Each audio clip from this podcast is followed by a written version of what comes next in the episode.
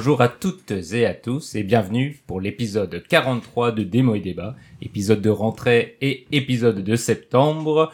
Mais le concept n'a pas changé, c'est toujours euh, un podcast de critique de livres, et plus précisément de vos livres. En effet, je rappelle le concept, vous nous envoyez des listes des livres, il n'y a aucune règle, vous pouvez faire ce que vous voulez et nous envoyer tout ce que vous avez aimé, détesté, ou même pas lu mais qui vous intéresse, et moi je compile ça dans une liste, et tous les mois on tire au sort les livres que nous critiquons le mois d'après. Et ce mois-ci, justement, au sommaire, nous avons je sais pourquoi chante l'oiseau en cage de Maya Angelou, Four Wheeling de Hugo Pratt et Les choses de Georges Perec. Et pour m'accompagner dans ces critiques de livres, j'accueille deux nouveaux chroniqueurs. Bonjour Juliette. Bonjour. Quelle est ta phrase du mois? Alors ma citation euh, du mois, qui est ma citation de toujours parce que c'est ma citation préférée au monde, euh, c'est une citation d'Émile Sioran dans Syllogisme de l'amertume, euh, qui est Avec tes veines chargées de nuit, tu n'as pas plus ta place parmi les hommes qu'une épitaphe au milieu d'un cirque. Ouh, c'est beau. Mm. Et bonjour Lucas. Bonjour Mehdi. Quelle est ta phrase du mois? Alors ma phrase, ma citation, c'est L'amour arrache les masques sans lesquels nous craignons de ne pouvoir vivre et derrière lesquels nous savons que nous sommes incapables de le faire. C'est un extrait de La prochaine fois le feu de James Baldwin qui est sorti en 1963. Très bien. Et voici ma citation. Il y a des jours comme ça, on ne rencontre que des abrutis, alors on commence à se regarder dans une glace et à douter de soi. C'est dans Pierrot le Fou, et c'est une phrase de Jean-Paul Belmondo qui vient de nous quitter, et donc c'est une phrase d'actualité, et dommage à ce grand acteur, ça nous rend tous tristes. Et on passe aux critiques. 800 pages de trompe. C'est si bon. 15 chapitres pourris. C'est extra, c'est extra, c'est extra.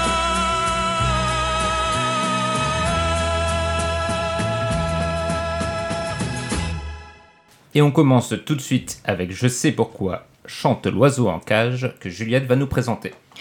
Alors, Je sais pourquoi chante l'oiseau en cage ou I Know Why the Cage Birds Sing est un livre de Maya Angelou. Donc, euh, pour faire vite, c'était une grande militante qui états-unienne qui est essayiste, poète, actrice, scénariste, productrice. Enfin bref, elle a fait beaucoup de choses. Euh, elle est née en 1928 et elle est décédée euh, récemment en 2014. Et elle a été assez importante dans le mouvement américain des droits civiques. Euh, du coup, I Know Why the Cage Bird Sing, donc c'est le premier, le premier volet de sa série autobiographique. Euh, elle l'a écrit en 1969 sous l'impulsion de James, de James Baldwin, qui lui a conseillé. Donc ça a été un grand succès, euh, assez best-seller. et ça a même été considéré comme une révolution dans le genre de l'autobiographie. Euh, parce que ça se démarque euh, avec beaucoup d'éléments de fiction. On en voit, les gens disaient que c'était plus un roman finalement qu'une simple autobiographie. Et du coup, c'est en ça qu'il a été assez important euh, dans l'histoire de la littérature américaine. Et, et, voilà. Et le titre, qui est assez joli, est issu d'un poème de, de Paul Lawrence Dunbar. Donc voilà, rapidement, pour la présentation. Et est-ce que ça t'a plu? Oui, ça m'a énormément plu.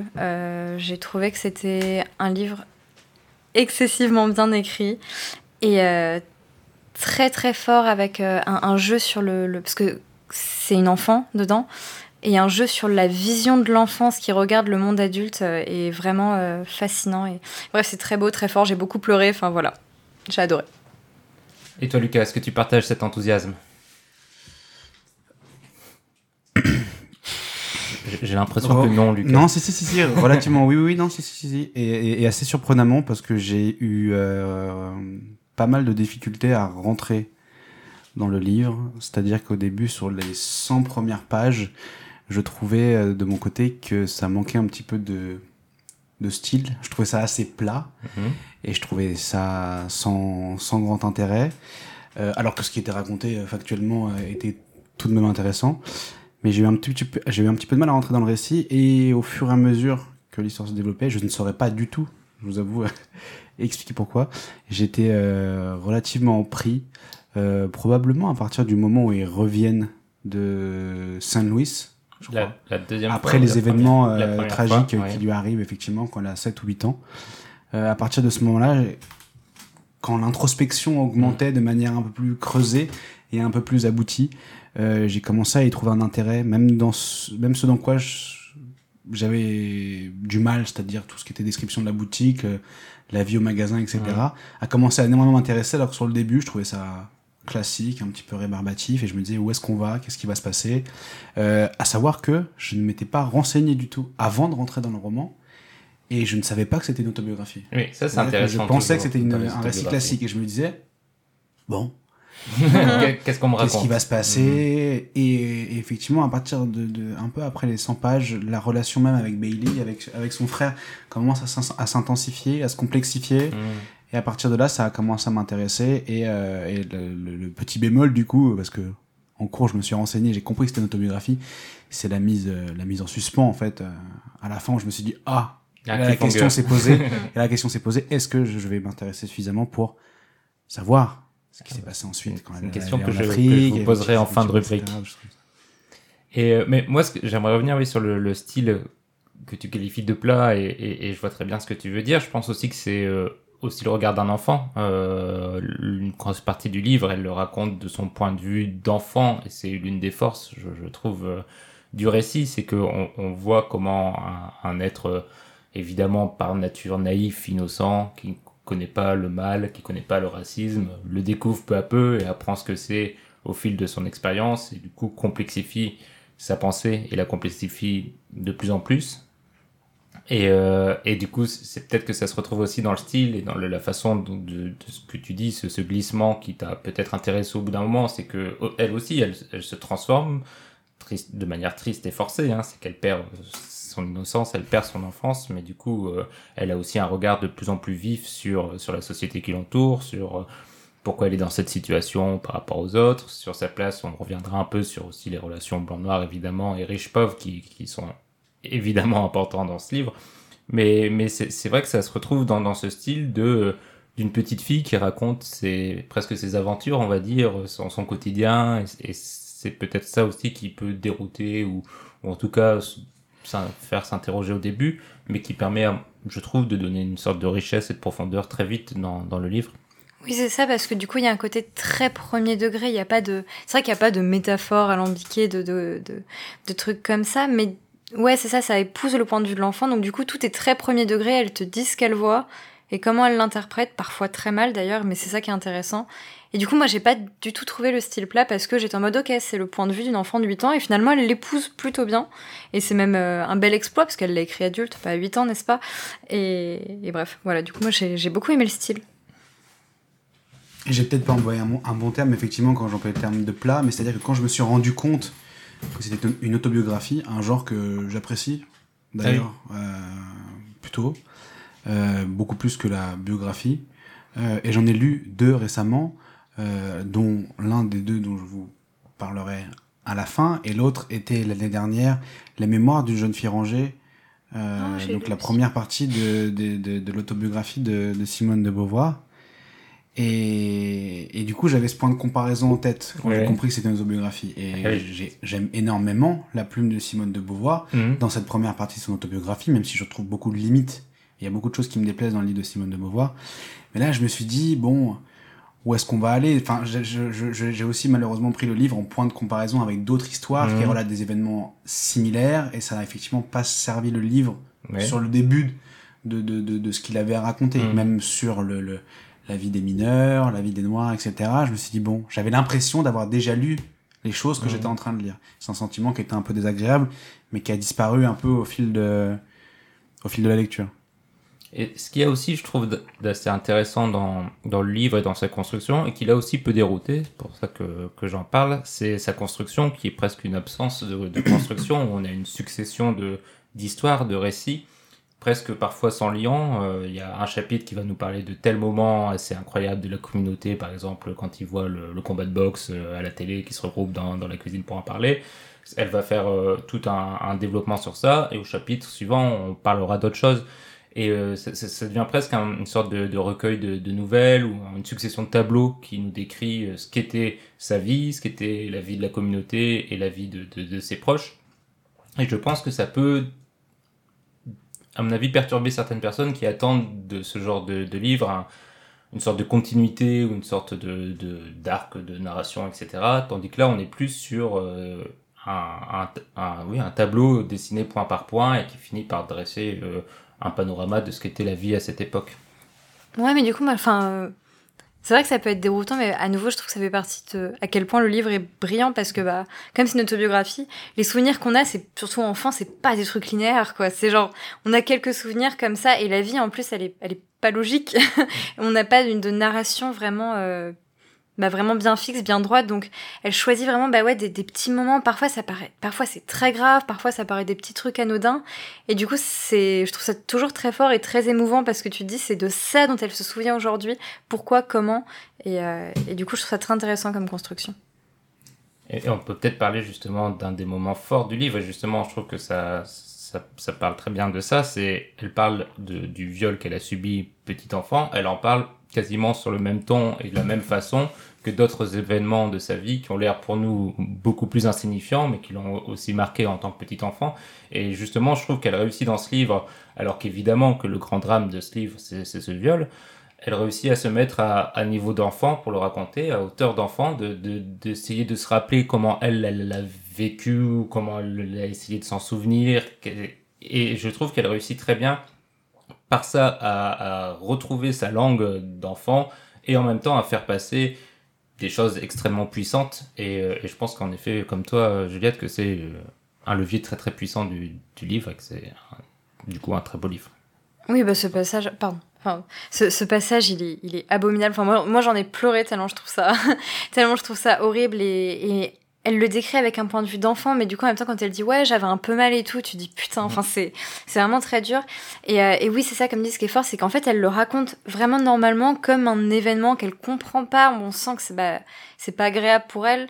Et, et voilà, et ce qui est fort, c'est qu'en fait, ça revient après, où elle dit, bon, par contre, après, je parlais plus et tout ça, et tu te dis, Hmm, Oui. oui, moi, je sais ce qui t'arrive, tu vois. Et, et c'est intéressant qu'elle, elle, com- c'est en fait bien plus loin qu'elle comprend ce qui s'est passé. Ça, pareil, ce truc à rebours, c'est c'est très intéressant. Mais du coup, c'est effectivement de mon côté peut-être une question de subjectivité totale et de sensibilité à qu'est-ce que j'aime lire ou qu'est-ce que j'aime pas Mhm. lire. Et effectivement, elle fait le choix de, comme tu dis, de manière un peu impressionnisme, euh, impressionniste, pardon, de livrer comme ça, euh, par petites touches son récit. Effectivement, elle donne tout euh, de, ma- euh, de, euh, de manière assez séquencée euh, au, au lecteur qui devra lui-même se faire son propre avis. Et comme tu disais, enfin tu l'as pas dit comme ça, mais effectivement, elle essaye, je pense, de faire preuve le moins possible de, de romanesme. Mhm. Euh, c'est pas c'est pas lyrique, il n'y a pas d'envolée, il n'y a pas de, de, effectivement de grands exercices de style, mais peut-être que ce que j'attendais, euh, et ça effectivement c'est très personnel, c'est comme elle l'a écrit à 27 ou 28 ans, ou à une petite trentaine d'années, et qu'elle a justement ce recul et cet exercice autobiographique de fouiller dans sa mémoire, de chercher, c'est de se rappeler, de remettre en forme tout ce qu'elle a vécu, de peut-être essayer tout de même, tu vois, de, de, de, D'insuffler. de, de, de- d'insuffler, je dirais pas de style, mais peut-être de, de, de, forme. Euh, je dis pas du tout que le, le, ça manque d'emphase ou, euh, mais hum, peut-être de donner un tout petit peu de volume Mhm. euh, à l'ensemble, effectivement, parce que je prenais plaisir chapitre après chapitre, effectivement, à découvrir les tableaux qui se succédaient, mais parfois je, je, je voulais peut-être ressentir plus le livre, alors que là, effectivement, je tenais à distance, et c'est marrant ce que je dis par rapport à ce qu'on dira sur, un, Mhm. sur un livre après, mais je tenais vraiment à distance le, le, le, le- l'œuvre tout de même, c'est-à-dire que je voyais les gens de loin, tu vois, à travers une vitre un peu sans teint. Et j'étais pas. euh, C'est sûrement un choix de sa part, effectivement. Peut-être que ça, ça lui fait du bien de l'exprimer comme ça. Par exemple, cette, cette, euh, ce, ce, ce, ce viol dont elle a été victime quand elle avait 7 ans, elle avait probablement pas envie de le livrer euh, autrement que comme elle le fait, même si elle fait quand même l'exercice de, de, de, de, de, de garder cette forme de pureté dont elle Mm. se souvient de quand ça de quand ça lui est arrivé et par exemple elle, elle ne s'étend- elle ne s'étale pas sur un traumatisme possible qu'elle aurait pu avoir Mm. tu vois c'est presque à penser qu'elle n'en a pas eu du tout les, les choses lui reviennent en tête lorsqu'elle a d'autres relations ensuite Mm. euh, affectives pas. euh, de, de l'ordre du contact physique Mhm. ça revient légèrement, mais jamais ça s'exprime comme quelque chose qui. On imagine que c'est un trauma évidemment, mais dans, dans la manière dont ça nous est présenté, on, on... c'est pas exactement comme ça que c'est fait. C'est voilà, c'est ju- c'est vraiment une, une forme de réserve de ma part. C'est pas. Et c'est d'autant plus intriguant cette façon de faire, je trouve, c'est qu'il y a des, elle a une vie, ou en tout cas des moments de vie qui sont vraiment romanesques. Euh, quand euh, elle fuit et qu'elle vit un moment, un mois dans des, c'est un mois, c'est ça Tout à dans- fait dans une décharge. dans, une euh, décharge des voitures, c'est un truc assez fou. Oui. Et, c'est, et elle le dit un peu comme ça, comme euh, une histoire parmi d'autres. Oh, je, bah, pendant un mois, j'ai dormi dans une voiture avec des, t'étais là, mais c'est- quand même pas rien. Et, vous n'avez pas trouvé ce genre de passage un tout petit, un poil frustrant de vous à moi? Au contraire, Clairement, c'est quatre pages et je me dis, mais t'as se vécu pendant dans la voiture. plusieurs semaines avec des gens euh, en communauté et ça t'a probablement marqué. et Très bien. on- Bah, moi, Histoire suivante. Qui m'a particulièrement intéressé. Je me suis dit, alors je comprends la frustration, et en même temps, je me dis, c'est fort de le raconter comme ça, parce que tu te dis, tu- Tu vas pas le faire mille fois. Tu vas pas raconter mille fois ta vie. Voilà, c'est le coup d'une fois, quoi. elle, elle le fait, elle, elle se dit, euh, je, je sais que c'est, euh, elle le sait quand elle écrit ça, que c'est pas rien, que c'est Mm. pas euh, un truc anodin qui arrive dans la vie de tout le monde, mais en en faisant quelque chose de quasiment anodin, elle montre aussi la particularité de la vie d'une jeune fille noire à cette époque. Elle montre aussi que euh, elle n'a pas le même parcours que les autres gens, mais que pour elle, elle l'a vécu de façon tout à fait normale. Qu'à l'époque, quand elle le vivait, elle se disait pas je suis différente ou je suis particulière. Elle vivait juste cette vie et c'est après qu'elle a reconstruit en voyant que d'autres existaient. Et euh, je pense qu'on va vite reparler après du rapport avec les, les blancs, les noirs dans, dans, dans, dans ce livre. Mais il y a vraiment une façon de dire euh, que ce qu'elle ressentait ou ce qu'elle vivait à l'époque en tant qu'en- qu'enfant, c'était euh, une vie normale comme une autre et que ces petits événements de sa vie ne méritent pas d'en faire des, des, pages et des pages. Ouais, puis surtout, en fait, ce moment-là, je pense qu'elle le vit vraiment bah, comme un jeu. Je pense que quand elle était petite, elle le vivait comme un jeu et que du coup, bah, ça lui paraît pas plus important que ça. C'est en mode, oui, bah ouais, j'ai joué à la cabane dans le jardin pendant un mois, euh, dans des voitures, avec des punks à chiens. Et, et elle, elle, ça lui paraît pas euh, particulièrement gros. Et en fait, les, les choses sur lesquelles elle s'attarde plus, notamment la fin, je pense que c'est des choses elle s'attarde plus dessus parce qu'en fait ça revient après, c'est des choses qui l'ont marqué, des choses qui l'ont définie après en tant que femme. Et, euh, et c'est pour ça qu'en fait ça, ça dure quatre pages parce que bon, elle a fait ça, je pense que ça l'a pas plus marqué que ça finalement. Et donc du coup, bah pourquoi en faire plus que quatre pages? Et je pense c'est pour ça qu'elle s'est dit bon allez, ça vite fait, j'ai vécu dans la rue, mais bon, après tout j'ai toujours vécu dans la misère, donc qu'est-ce que ça m'a changé? Et voilà.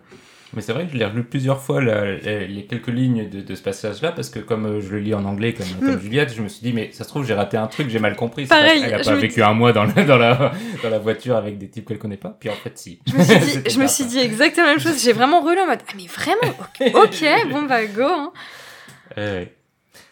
Je vous propose donc qu'on revienne comme, comme annoncé sur, sur le rapport euh, des Noirs et des Blancs. Moi, ce, ce qui m'a vraiment frappé dans ce livre, Dans le livre. Dans le livre, pas de manière générale, sauf si vous voulez aborder cette question-là aussi. Bon, ça peut-être pas les plus légitimes pour en parler.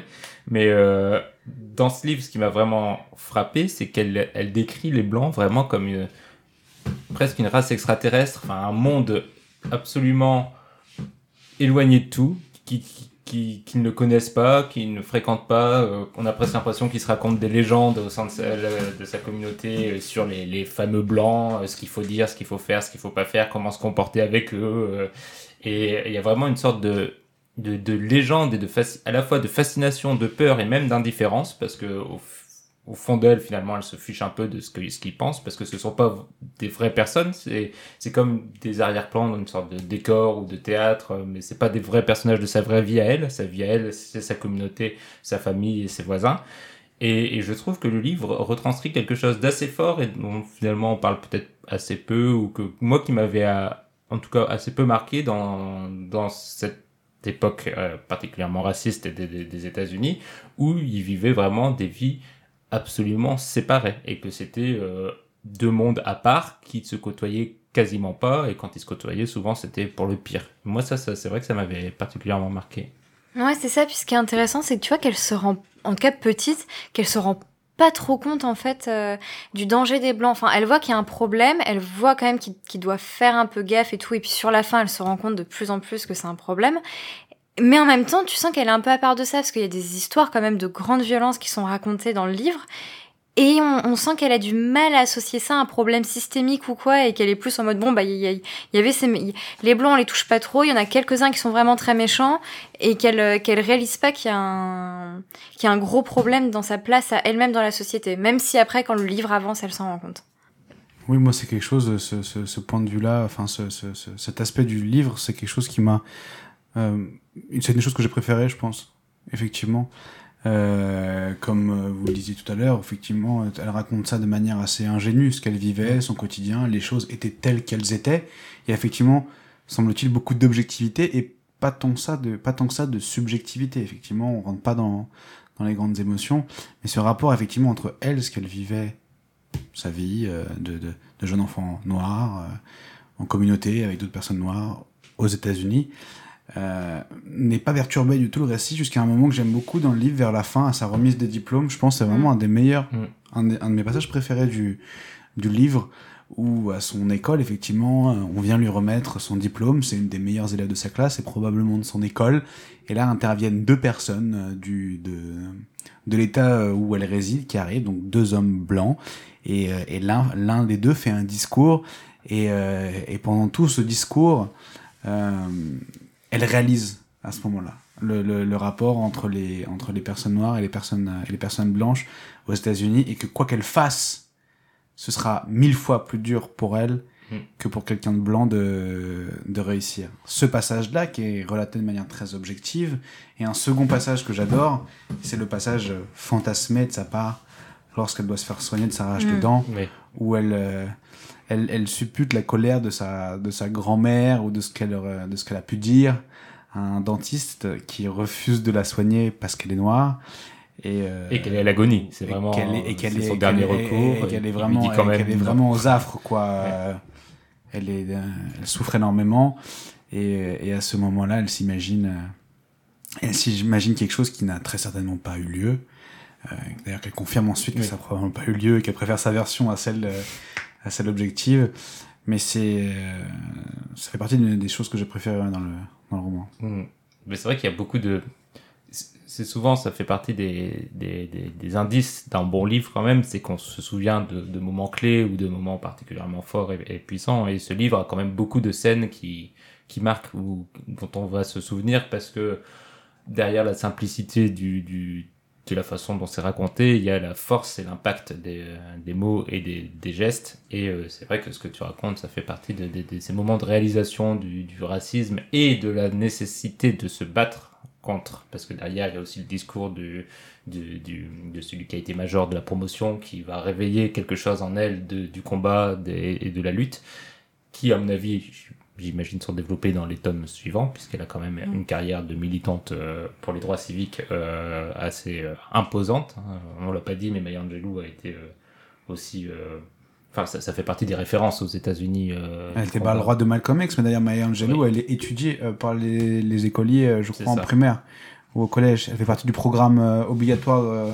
en littérature euh, américaine. Donc je pense que tout le monde a lu ce livre. Tout le monde Mm, euh, Les étudiants les l'ont lu. Mais quand tu parles du combat, c'est marrant parce qu'effectivement, le rapport entre les personnes noires et les personnes blanches dans le livre, euh, une des premières fois qu'on entend parler quasiment, c'est le combat de Joe Louis contre, euh, Oui, contre le boxeur blanc dont j'ai oublié le nom et que, bah, que le, le boxeur noir gagne en fait après Oui. un combat acharné contre le blanc. Oui. Donc tu parles de combat, mais littéralement oui. ce rapport noir et blanc euh, vient à elle passer les légendes, les qu'en dira-t-on, les apparemment les blancs sont comme ci, les blancs sont comme ça, et puis plus tard pourquoi nous détestent-ils, etc. Une des premières fois où il y a quelque chose de conséquent dans ce rapport-là, c'est lors d'un match de boxe qui est suivi, euh, qui est suivi à la radio dans le magasin de sa grand-mère. Oui, mais c'est un match de boxe, donc euh, c'est le seul moment où ils osent encore, on a l'impression, s'affronter contre les blancs ou leur taper dessus. Et c'est, euh, il y a ce côté euh, distancié du sport et du jeu. Euh, on a l'impression qu'ils sont encore tous dans sa communauté quand ils racontent le- leur vie, leur quotidien, etc. Dans une résignation presque totale de euh, c'est comme ça. Euh, Dieu a fait, a décidé que c'était comme ça. Et nous, qui sommes-nous pour essayer de changer le système? Ils sont pas du tout dans une idée de d'essayer de s'émanciper, de, de construire une lutte collective, parce que ils sont dans l'acceptation d'une situation qu'ils jugent affreuse, hein, qu'ils n'acceptent pas, mais contre laquelle ils semblent impuissants totalement. Et le livre montre beaucoup ça, d'autant plus qu'elle est euh, elle est euh, un peu privilégiée, elle, dans sa communauté. Elle est, euh, elle est dans la famille presque la plus riche. Alors, ça veut rien dire, hein, riche dans, dans, dans ce type de. Qui a un commerce, de l'argent, qui peut se permettre de faire des crédits à tout le monde autour de soi. et même à des blancs. Et, euh, et, et du coup, elle, elle a vraiment une, une vision un peu à part de, de ce que c'est que euh, la dureté de la vie, etc. Elle les voit, elle voit les gens autour d'elle qui souffrent, mais il faut en effet beaucoup de choses différentes qui interviennent pour qu'elle ait, euh, germe en elle l'idée qu'elle peut se battre contre ça et lutter. Et, en effet, je pense que c'est que amorcé dans, ce livre. Est-ce que vous aviez d'autres euh, éléments à ajouter? Sinon, je vais vous poser une double question. Est-ce que vous recommandez ce livre? Et est-ce que vous pensez que vous allez continuer sur votre lancée et découvrir d'autres euh, livres de, de Maya Angelou, dans sa, notamment dans son autobiographie? Juliette, tu commences. Euh, alors moi oui, je le recommanderais très volontiers, je pense. Je pense que je vais le faire, honnêtement, pour, euh, pour euh, plusieurs aspects euh, politiques dedans, principalement. Et euh, alors après, si je vais lire les autres, je sais pas. Dans les... En théorie, j'ai envie. Dans les faits, il y en a beaucoup. Mm. Et, euh, et du coup, euh, je sais pas si j'arriverai à trouver le, le, le courage de véritablement me lancer là-dedans, parce que se lancer dans une saga, c'est se priver de lire d'autres choses. Enfin bref, c'est toujours un peu compliqué. Et j'ai beaucoup aimé ce bouquin, mais moi, je trouve qu'il euh, il a un côté où il se termine quand même ce livre. Donc, je pourrais vraiment me contenter de ce tome-là, mais après, j'aurais peut-être la curiosité de lire celui d'après. Et si ça se passe aussi bien, là, je pense que je serai lancée. Lucas?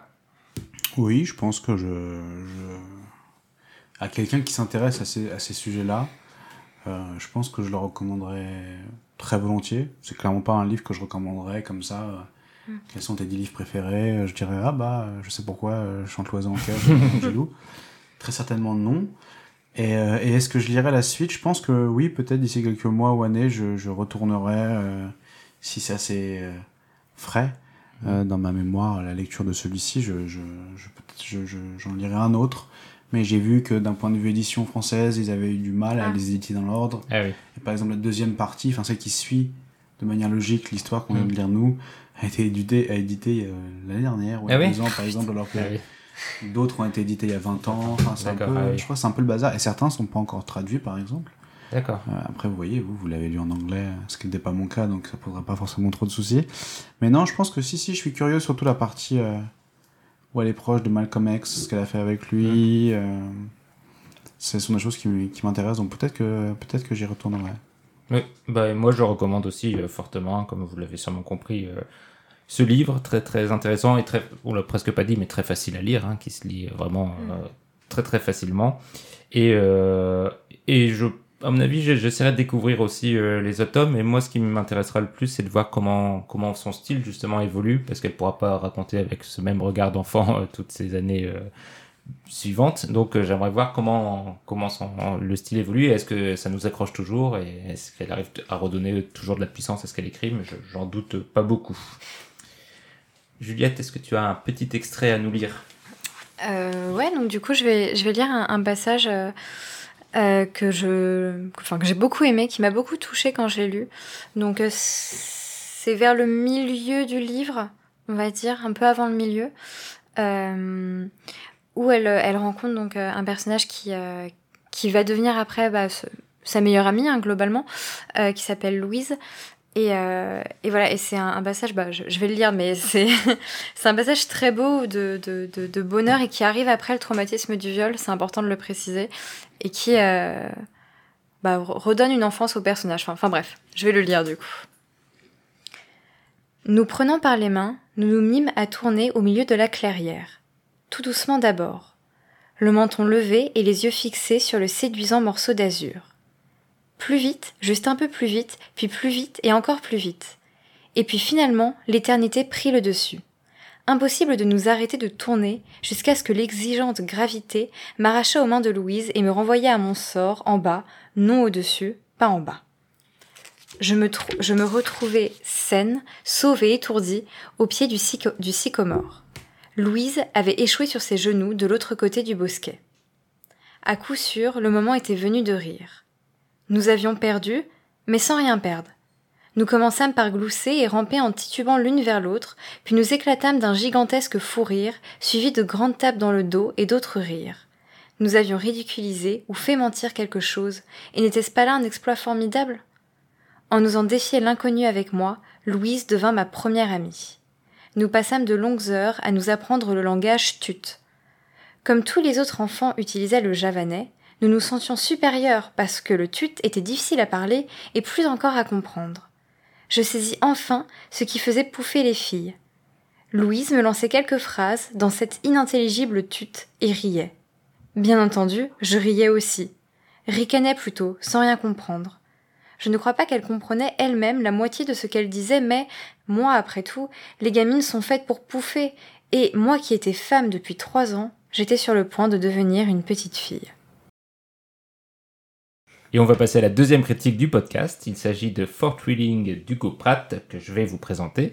Fort Wheeling, c'est une bande dessinée euh, de l'auteur donc italien Hugo Pratt, qui est surtout connu pour son personnage emblématique Corto Maltese, un des personnages les plus connus de, la bande dessinée.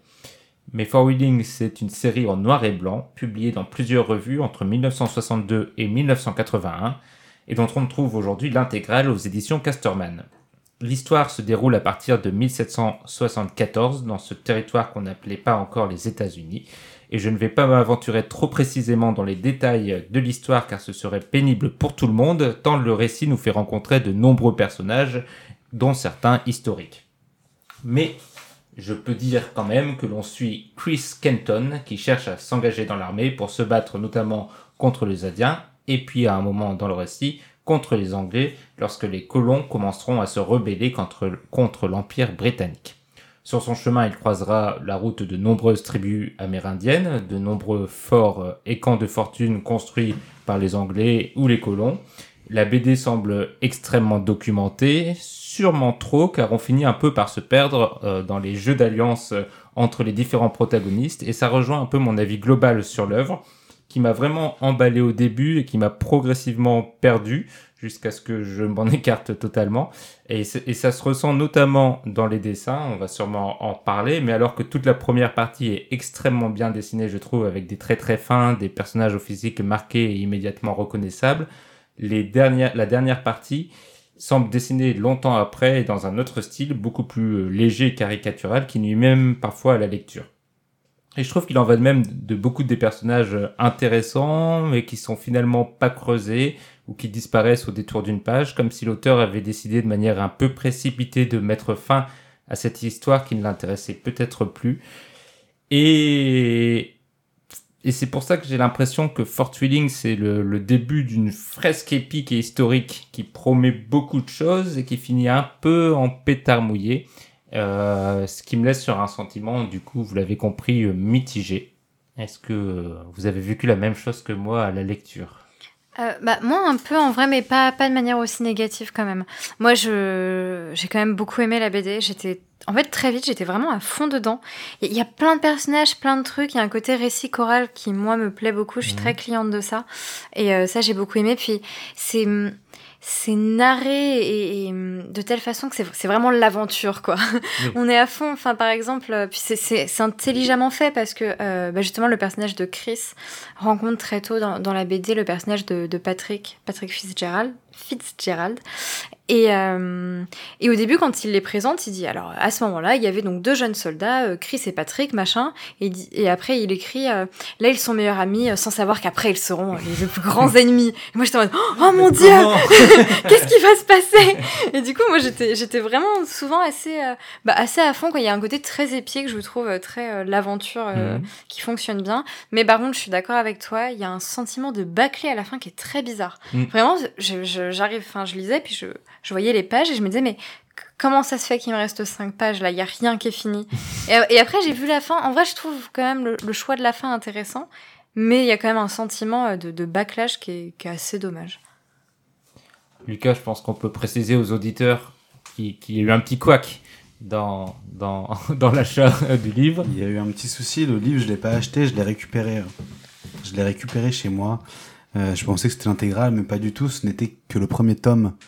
Donc j'ai eu la chance, semblerait-il, à oui. vous écouter, de ne pas avoir eu à lire la deuxième partie que vous trouvez un peu plus décevante ou moins aboutie, en tout cas pour Mehdi, que, que la première. Moi j'ai eu beaucoup de mal. Euh, je précise que je connaissais pas du tout euh, l'œuvre d'Hugo Pratt. Je ne connaissais seulement, je connais seulement son son adaptation que t'es passé sur Canal Plus quand j'étais gamin avec les voix de Gérard Depardieu, etc. Enfin. Corto Maltese, enfin euh, Ouais. Rasputin, etc. que je trouvais plutôt plutôt jolie, une œuvre euh, en couleur. Euh, J'étais plutôt bien rentré dans les aventures de de Corto Maltese. Et, et je sais que Fort Wheeling est une œuvre assez peu connue de d'Hugo Pratt et qu'elle est considérée par ses plus grands appréciateurs comme une des meilleures. Oui, elle est assez reconnue. Elle est très, elle est très reconnue, mais j'avoue que j'ai eu, j'ai eu beaucoup de mal, personnellement. Et pourquoi que Euh, bah, j'ai trouvé euh, ça. euh, j'ai l'impression qu'Hugo Pratt a une capacité assez subjugante à dessiner très vite des personnages très reconnaissables. Je pense qu'il a un coup de crayon très vif et assez, euh, assez affûté. Et en quelques coups de crayon, les personnages naissent de manière assez, assez singulière. Mais sur la globalité, je sais bien que c'est une BD euh, d'un écrivain italien et qu'on n'est pas sur un comics américain. Mais j'ai trouvé dans l'ensemble, le noir et blanc, certes, beau, mais l'ensemble assez euh, anti-dynamique sur la globalité de, de- de cette première partie, Mhm. alors qu'on parle quand même de, de trappeurs, de, de tueurs d'indiens, de batailles dans des forts, et je n'ai pas du tout personnellement ressenti le côté épique. J'ai effectivement vu euh, le Grand Ouest, les rivières de l'Ohio, mais euh, le noir et blanc aussi montrait certaines limites, effectivement, pour tout ce qui est paysage, ce qui fait que je suis resté vachement, euh, vachement en retrait de la bande dessinée. J'ai pas eu de problème, effectivement, euh, avec ces histoires d'amitié, de séparation entre euh, les deux personnages principaux, donc le, le personnage dont tu parlais tout à l'heure et le Patrick, Pat, c'est Pat. ça, le- Ouais, le c'est bourgeois, ça. le Patou. fils de bourgeois anglais, euh, voilà. Euh, oui, bon voilà, ils sont amis, ils vont finir rivaux. euh, Et ensuite, Et ils aiment la se même dessine l'histoire des États-Unis tout de même Oui. euh, en arrière-plan. Et ils aiment la même femme et ils se le disent comme ça au détour d'une bourrade dans l'épaule sur un chemin de, de, de prairie. Et je me suis dit, vas-y Lucas, pense à autre chose en fait. non, je me suis dit, pense à. Pense à. Au dernier des Mohicans, quoi, tu vois. Pense à un truc, euh, un truc épique. J'espère que vous n'aimez pas, ce film d'ailleurs, mais pense, je sais pas, de la musique, des, des long rifles, des, des, des- ou fort Un peu importe, mais un truc c'est plus voilà c'est et là je trouvais ça je passais case après case après case après case je me suis dit bon un dialogue encore qui prend la moitié de la case et peu de choses sont racontées par l'image et, et est-ce que c'est une bande dessinée? Je me disais ouais, est-ce que c'est un quoi c'est un roman avec des illustrations euh, et ça retire vraiment rien en fait que je trouve son coup de crayon vraiment impressionnant et dans ma tête je me dis il faut vraiment que que je regarde ses croquis ou ses dessins, parce que c'est des choses que j'avais déjà vues, que j'avais beaucoup Mhm. aimé, mais en tant que bande dessinée, Mhm. non, j'ai beaucoup, beaucoup de réserves qui ont fait que j'ai eu quand même relativement pas mal de difficultés avec, euh, avec la bande dessinée. Bah, c'est marrant ce que tu dis sur les, la- les pics, parce que bah, je suis d'accord du coup avec vous deux. C'est-à-dire qu'il y a de l'aventure, mais il n'y a pas d'épique. Enfin, souvent, les, les, les quelques moments d'action, ils sont deux, trois à se battre en fait. Enfin, ils fuient en permanence et euh, ils- les, les quelques combats, on voit juste des silhouettes qui se tapent dessus, ça fait pac, et puis l'In- l'Indien tombe, ou euh, on entend un tac, il y a quelqu'un caché dans des forêts qui a, qui a tué un Indien. Mais c'est vrai qu'il n'y a pas de, de grande scène numérique. Mais je- ça, je trouvais ça assez intéressant. Et je trouvais aussi intéressant que ce soit euh, à ce point euh, verbeux. Tu as parlé des À dialogues. côté c'est des tuniques bleues, c'est du Spielberg, quoi. oui, c'est ça. Ça- mais c'est vrai, c'est vrai que ça parle beaucoup et, et c'est un parti pris que je trouvais intéressant, euh, surtout au début, parce que euh, j'avais l'impression qu'il essayait justement de retranscrire une complexité et qu'il voulait fuir le western un peu typique de euh, ils s'affrontent, il y a d'un côté les Indiens, d'un côté euh, et que du coup là il essayait de créer une vraie dynamique euh, assez réaliste et historique. On sent qu'il cherche à, à ne pas dire n'importe quoi sur son sujet. Donc on a des descriptions des différentes tribus amérindiennes, euh, lesquelles sont alliées avec qui, pourquoi on n'a pas du tout l'impression que qui se détestent. Bah, si, il y a des éléments évidemment de, de- de- des blancs contre les Indiens, mais euh, c'est pas le seul moteur des, des actions des personnages. Des fois, ils font des alliances parce que ça les arrange, etc. Tout ça est extrêmement complexe, et pour rendre compte de cette complexité, il choisit de, de mettre énormément de dialogue. Et moi, ça m'a plu jusqu'à ce que je finisse par me dire. Mais c'est qui en fait cette tribu? Il rencontre après, je sais plus du tout pourquoi telle personne est, est dans tel fort. Et, à un moment, en fait, j'ai- perdu le fil euh, narratif et directeur de, de l'histoire. Je ne savais plus vraiment ce qu'il me racontait parce qu'on l'a pas dit, mais il y a aussi de, de longues ellipses temporelles. Donc on sait plus Mm. trop euh, pourquoi les, les sentiments ont évolué, donc à un moment il y a des personnages qui se détestent, et puis comme ça c'est quatre ans se sont écoulés, bon finalement ils se détestent plus, mais du coup tu sais plus trop où t'en es dans l'histoire et, et là où il veut aller. Mais c'est quand même quelque chose moi qui m'avait intéressé euh, au début du livre. Non, mais oui, je suis d'accord. En fait, je me rends compte que j'ai employé le terme épique au début, alors que je voulais pas l'employer. C'est une erreur. C'est-à-dire que non, c'est vrai que cette BD n'est pas épique. Comme je dis, donc il y a vraiment un sentiment d'aventure qui moi m'a beaucoup happé. Mais c'est vrai qu'il n'y a pas d'épique. Mais après, moi je suis d'accord. Je trouve que ça fait partie de la force du truc et c'est assez intéressant parce que ils cherchent un peu à désacraliser. Moi j'ai l'impression cette espèce de les Américains ils aiment bien se dire euh, oui euh, on a créé les États-Unis euh, à la force de, à la sueur et à notre sang et à machin et tout. Et ce qu'ils disent c'est ben non en fait vous avez créé les États-Unis avec des actes de violence terribles comme la BD commence avec un acte avec un acte de violence horrible qui crée la guerre et qui crée le bordel. Il leur dit vous avez créé les États-Unis avec des avec des arrangements mesquins, avec du, du, du chantage qui n'a pas marché, enfin, et, euh, et du coup il y a un côté, euh, la violence, elle est pas épique parce qu'en fait à chaque fois qu'elle est là, elle est là pour être pour être violente et pour montrer que c'est, oui en fait toujours quelqu'un derrière un fourré, en fait. Il y, a- a pas de grande bataille, non non c'est c'est c'est de la merde, c'est juste des mecs qui se plantent des des poignards dans le dos et que la vraie guerre c'était juste des négociations en mode, euh, allez on vous rend vos chefs et nous vous nous, vous nous rendez les nôtres. Et, euh, et c'est assez intéressant comme euh, comme vision de l'histoire parce que moi quand la BD a commencé je me suis dit oh merde encore un truc avec les gentils blancs colons et tout, ça va être terrible. Et, euh, en fait, plus ça avançait, plus je me disais, non, en fait, ça va. Alors après, je suis pas la plus concernée, évidemment, mais je, trouve que la BD est quand même, montre quand même qu'on parle d'un pays qui s'est pas construit du tout sur des belles choses. Et, euh, c'est, pas vrai qu'il y a un, désintéressement, finalement, de, de ce conflit euh, au bout d'un moment, même par les concernés. Bah, l'un- des personnages les plus intéressants, je trouve, et, et c'est pour ça c'est un de ceux qui me frustre parce qu'on n'en parle plus au bout d'un moment, c'est euh, celui qui se nomme le, le- le tueur d'Indiens qui est redouté par tout le monde parce que apparemment il a vécu une histoire dramatique et son, son Quelque chose obsession. lit, non? Hmm? Quelque chose lit. Oui, c'est ça, Lee ou Lev ou quelque chose. oui, Mm. je sais plus son nom. Mais euh, son obsession, c'est de tuer tous les Indiens qu'il voit. C'est une vengeance froide. Et, effectivement. et, et, euh, et il est un peu présenté comme ces sortes de, de, de héros qu'on a pu connaître, euh, qui est euh, qui semble invulnérable, qui euh, qui qui arrive à, à s'en sortir de toutes les situations et qui tue, réussit toujours à tuer. Sauf qu'à chaque fois qu'on le voit, en fait, il est planqué quelque part et il tue un, un Indien de loin. Et il fait hop un de moins. Et, euh, et en fait, ça a l'air d'être un, monstre, mais en même temps, il n'est pas présenté non plus comme un monstre parce qu'il aide euh, les différents camps. Il est montré un peu comme une figure euh, évanescente euh, qui va d'un, camp à l'autre sans avoir d'idéologie, etc. Sauf celle de massacrer le plus d'Indiens possible. Et, euh, et je le trouve assez, intéressant de cette complexité. Et, comme tu l'as dit, Juliette, tous les personnages sont un peu traités de cette façon-là. Ils sont tous un peu logés à la même enseigne. Et, et c'est ce qui rend le, c'est ce qui aurait pu rendre pour moi le livre vraiment formidable, mais ça s'épuise un peu de manière inexpliquée. Moi, c'est quelque chose que j'ai effectivement également apprécié. Le, le. J'ai pas vu énormément de western, mais du coup, je pense que globalement, j'évite. Enfin, je parle de films là, du coup, mais j'évite euh, le- les bons et les méchants. Euh, je suis content de ne pas en avoir vu tant que ça. Des comme ça.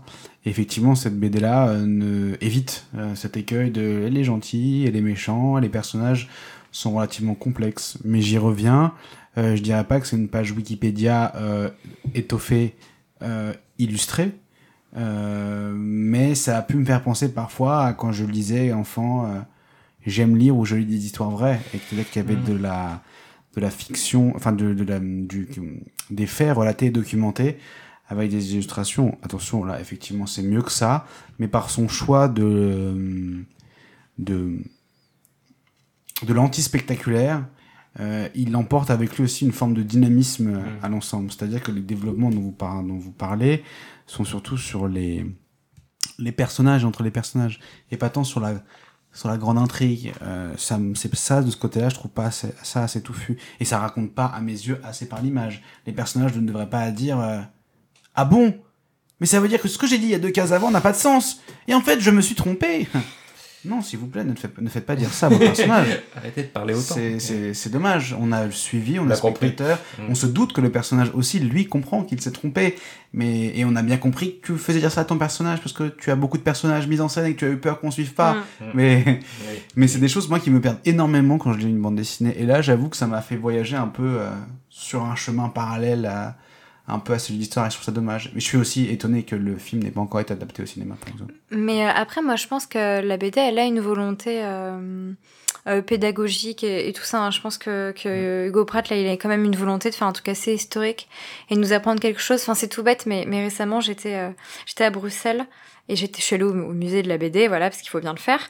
Et, euh, et dedans, ils retracent l'histoire de la BD et ils expliquent comment c'est un genre qui a très vite été pris pour euh, de, manière didactique en fait pour apprendre des trucs parce que bah comme il y a des dessins, bah, en fait ça passe mieux même les, les longs moments de texte. Et alors je dirais pas non plus qu'Hugo Pratt s'inscrit entièrement là-dedans parce qu'il est pas là pour faire. Enfin c'est Hugo Pratt quoi. Il a il a la réputation euh, qui lui précède, mais je pense qu'il a quand même une volonté de dire bon bah je vais un peu vous raconter ça et c'est pour ça qu'il prend le temps de, de mettre des dates, des forts, des machins, d'expliquer aussi les tribus indiennes parce que j'ai l'impression que que les, les natifs c'est quelque chose qui le passionne. Enfin c'est l'impression que j'ai.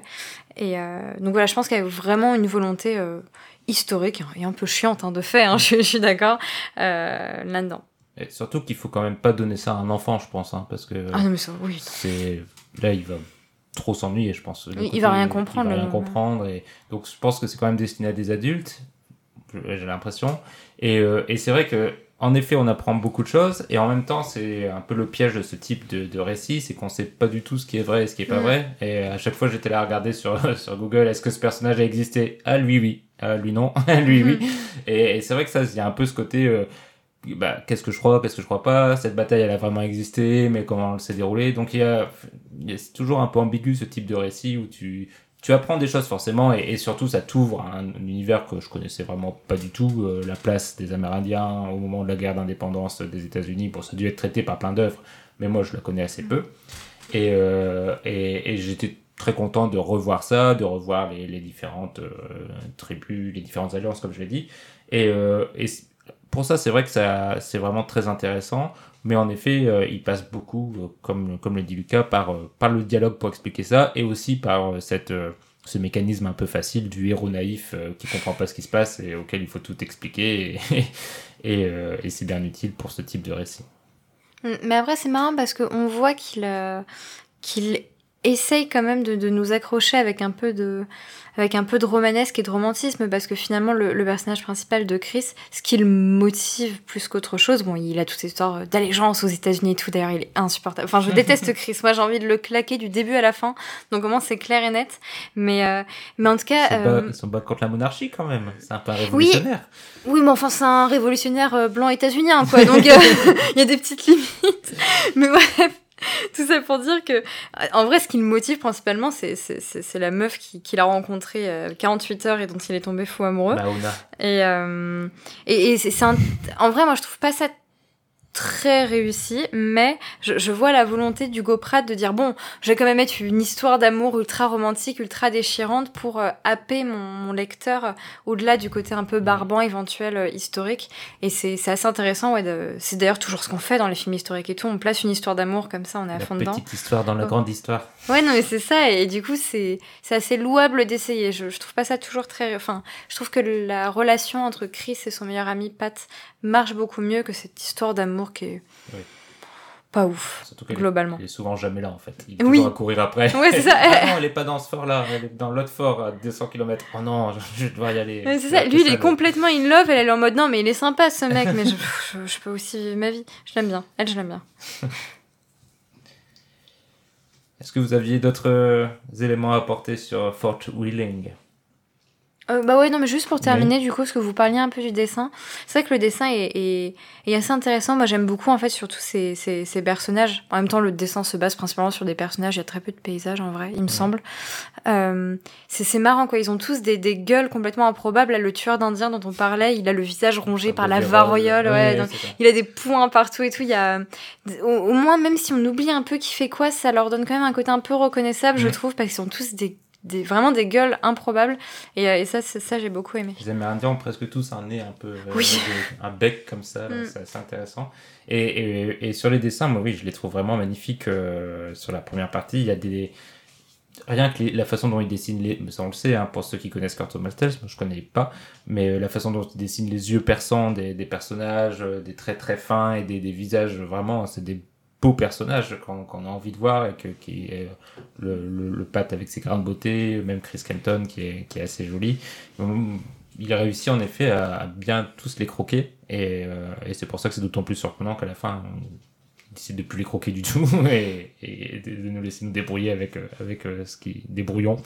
Mais, mais oui, moi je trouve les, les dessins très beaux et en effet assez inattendus parce qu'on on aurait pu s'attendre à des pleines pages sur, euh, sur le Mississippi qui coule euh, au milieu du, désert et puis on a des, gens qui parlent dans des, dans des tipis et c'est très beau. Est-ce que vous le recommandez? C'est une question dure ça. Bah. Ah bah en fait moi je suis neutre. Ça je le recommanderais pas spécialement mais après je, je dirais pas forcément à des gens de s'en éloigner. Si quelqu'un me dit qu'il est assez fan de cette période de l'histoire ou, ou même assez fan de la BD en général, je pense que maintenant j'aurais tendance à dire euh, ah mais est-ce que t'as as lu euh, Fort Winning de Hugo Pratt? Et, euh, et dire ah bah j'aimerais bien avoir ton avis ou quoi. Enfin c'est pas moi j'ai pas du tout un rejet complet du truc. Bien, bien au contraire parce que finalement en fait moi il y a plus de choses que j'aime que de choses que je n'aime pas dedans euh, même si je m'en moque un peu. Donc du coup je je pourrais la, la conseiller éventuellement à quelqu'un assez fan de BD de manière générale. Après, euh, si quelqu'un qui en lit pas forcément, c'est pas du tout la, la première que je vais conseiller. Lucas, je vais d'abord te poser une autre question. Est-ce que tu vas lire le tome 2 Non. Et Est-ce que tu le conseilles? Euh, Eh bien, non, je ne pense pas que je conseillerais. Je juste si euh, un jour dans ma vie la situation se présente où je me retrouve à parler de bande dessinée avec quelqu'un qui adore Hugo Pratt, je dirais, bah moi la seule que j'ai lue c'est Fort Willing. Et du coup, j'en ai pas lu je connais pas. Bah, ça, Ah, c'est tu vachement bien pas. quand même. euh, tu connais pas, ça m'étonne pas. C'est un peu son œuvre principale, Son œuvre majeure. séminale un peu. Très peu de personnes connaissent. Oui, c'est une œuvre matricielle. hein, mais- non, je, je, je dirais que juste c'est la seule que j'ai lue, euh, que ça m'a pas, particulièrement plu. Euh, et non, non, je pense pas que je la recommanderais. Il t'a lu mais la je- meilleure partie. Mais, mais, mais, mais, mais, je pense que je lirai d'autres, euh, d'autres euh, œuvres du Pratt, parce Ouais. que là, effectivement, on le voit sur la couverture que tu as en main. Euh, on dirait Alain Delon, quoi. Effectivement, ce dessin, est, enfin, ils sont vraiment beaux et, et je suis vraiment curieux de, de voir autre chose. Très bien. Bon, moi non plus, je pense que je le recommande pas parce que c'est trop. L'investissement initial est trop lourd, je trouve, pour euh, ce que ce sur quoi ça aboutit malheureusement. Mais ça reste euh, un objet assez intéressant et euh, je pense que ceux qui trouveront des, choses intéressantes sont déjà ont déjà l'oreille aiguisée par ce qu'on vient de dire, donc ils sauront se, reconnaître. Et je vais vous lire alors un très court extrait parce que c'est une bande dessinée, donc il y a beaucoup de dialogues mais peu de textes faciles à lire. La lettre était liée à un tomahawk. Capitaine Cressap, pourquoi avez-vous tué les miens à Yellow Creek? Il y a très longtemps, la même chose s'était produite à Connectoga et je l'avais presque oublié, mais vous avez tué encore et fait prisonnier mon cousin. Alors j'ai pensé que je pouvais tuer aussi, et j'ai été trois fois en guerre. Mais les Indiens ne sont pas en colère, moi oui. Signé Chef Logan. Un long silence s'ensuivit. Une bien jolie lettre qui passera dans l'histoire de la frontière, mais nous ne pouvons pas en rester là. Nous marcherons sur Wakatomika. Le lendemain, 25 juillet 1774, les compagnons des comtés de Berkeley et de Frederick traversaient l'Ohio vers le village Shawnee de Wakatomika, sur la rive Muskingum. Ils étaient guidés par le frère du colonel, du colonel Zine, Jonathan, et par Thomas Nicholson et Teddy Kelly, tous trois excellents éclaireurs de Wheeling.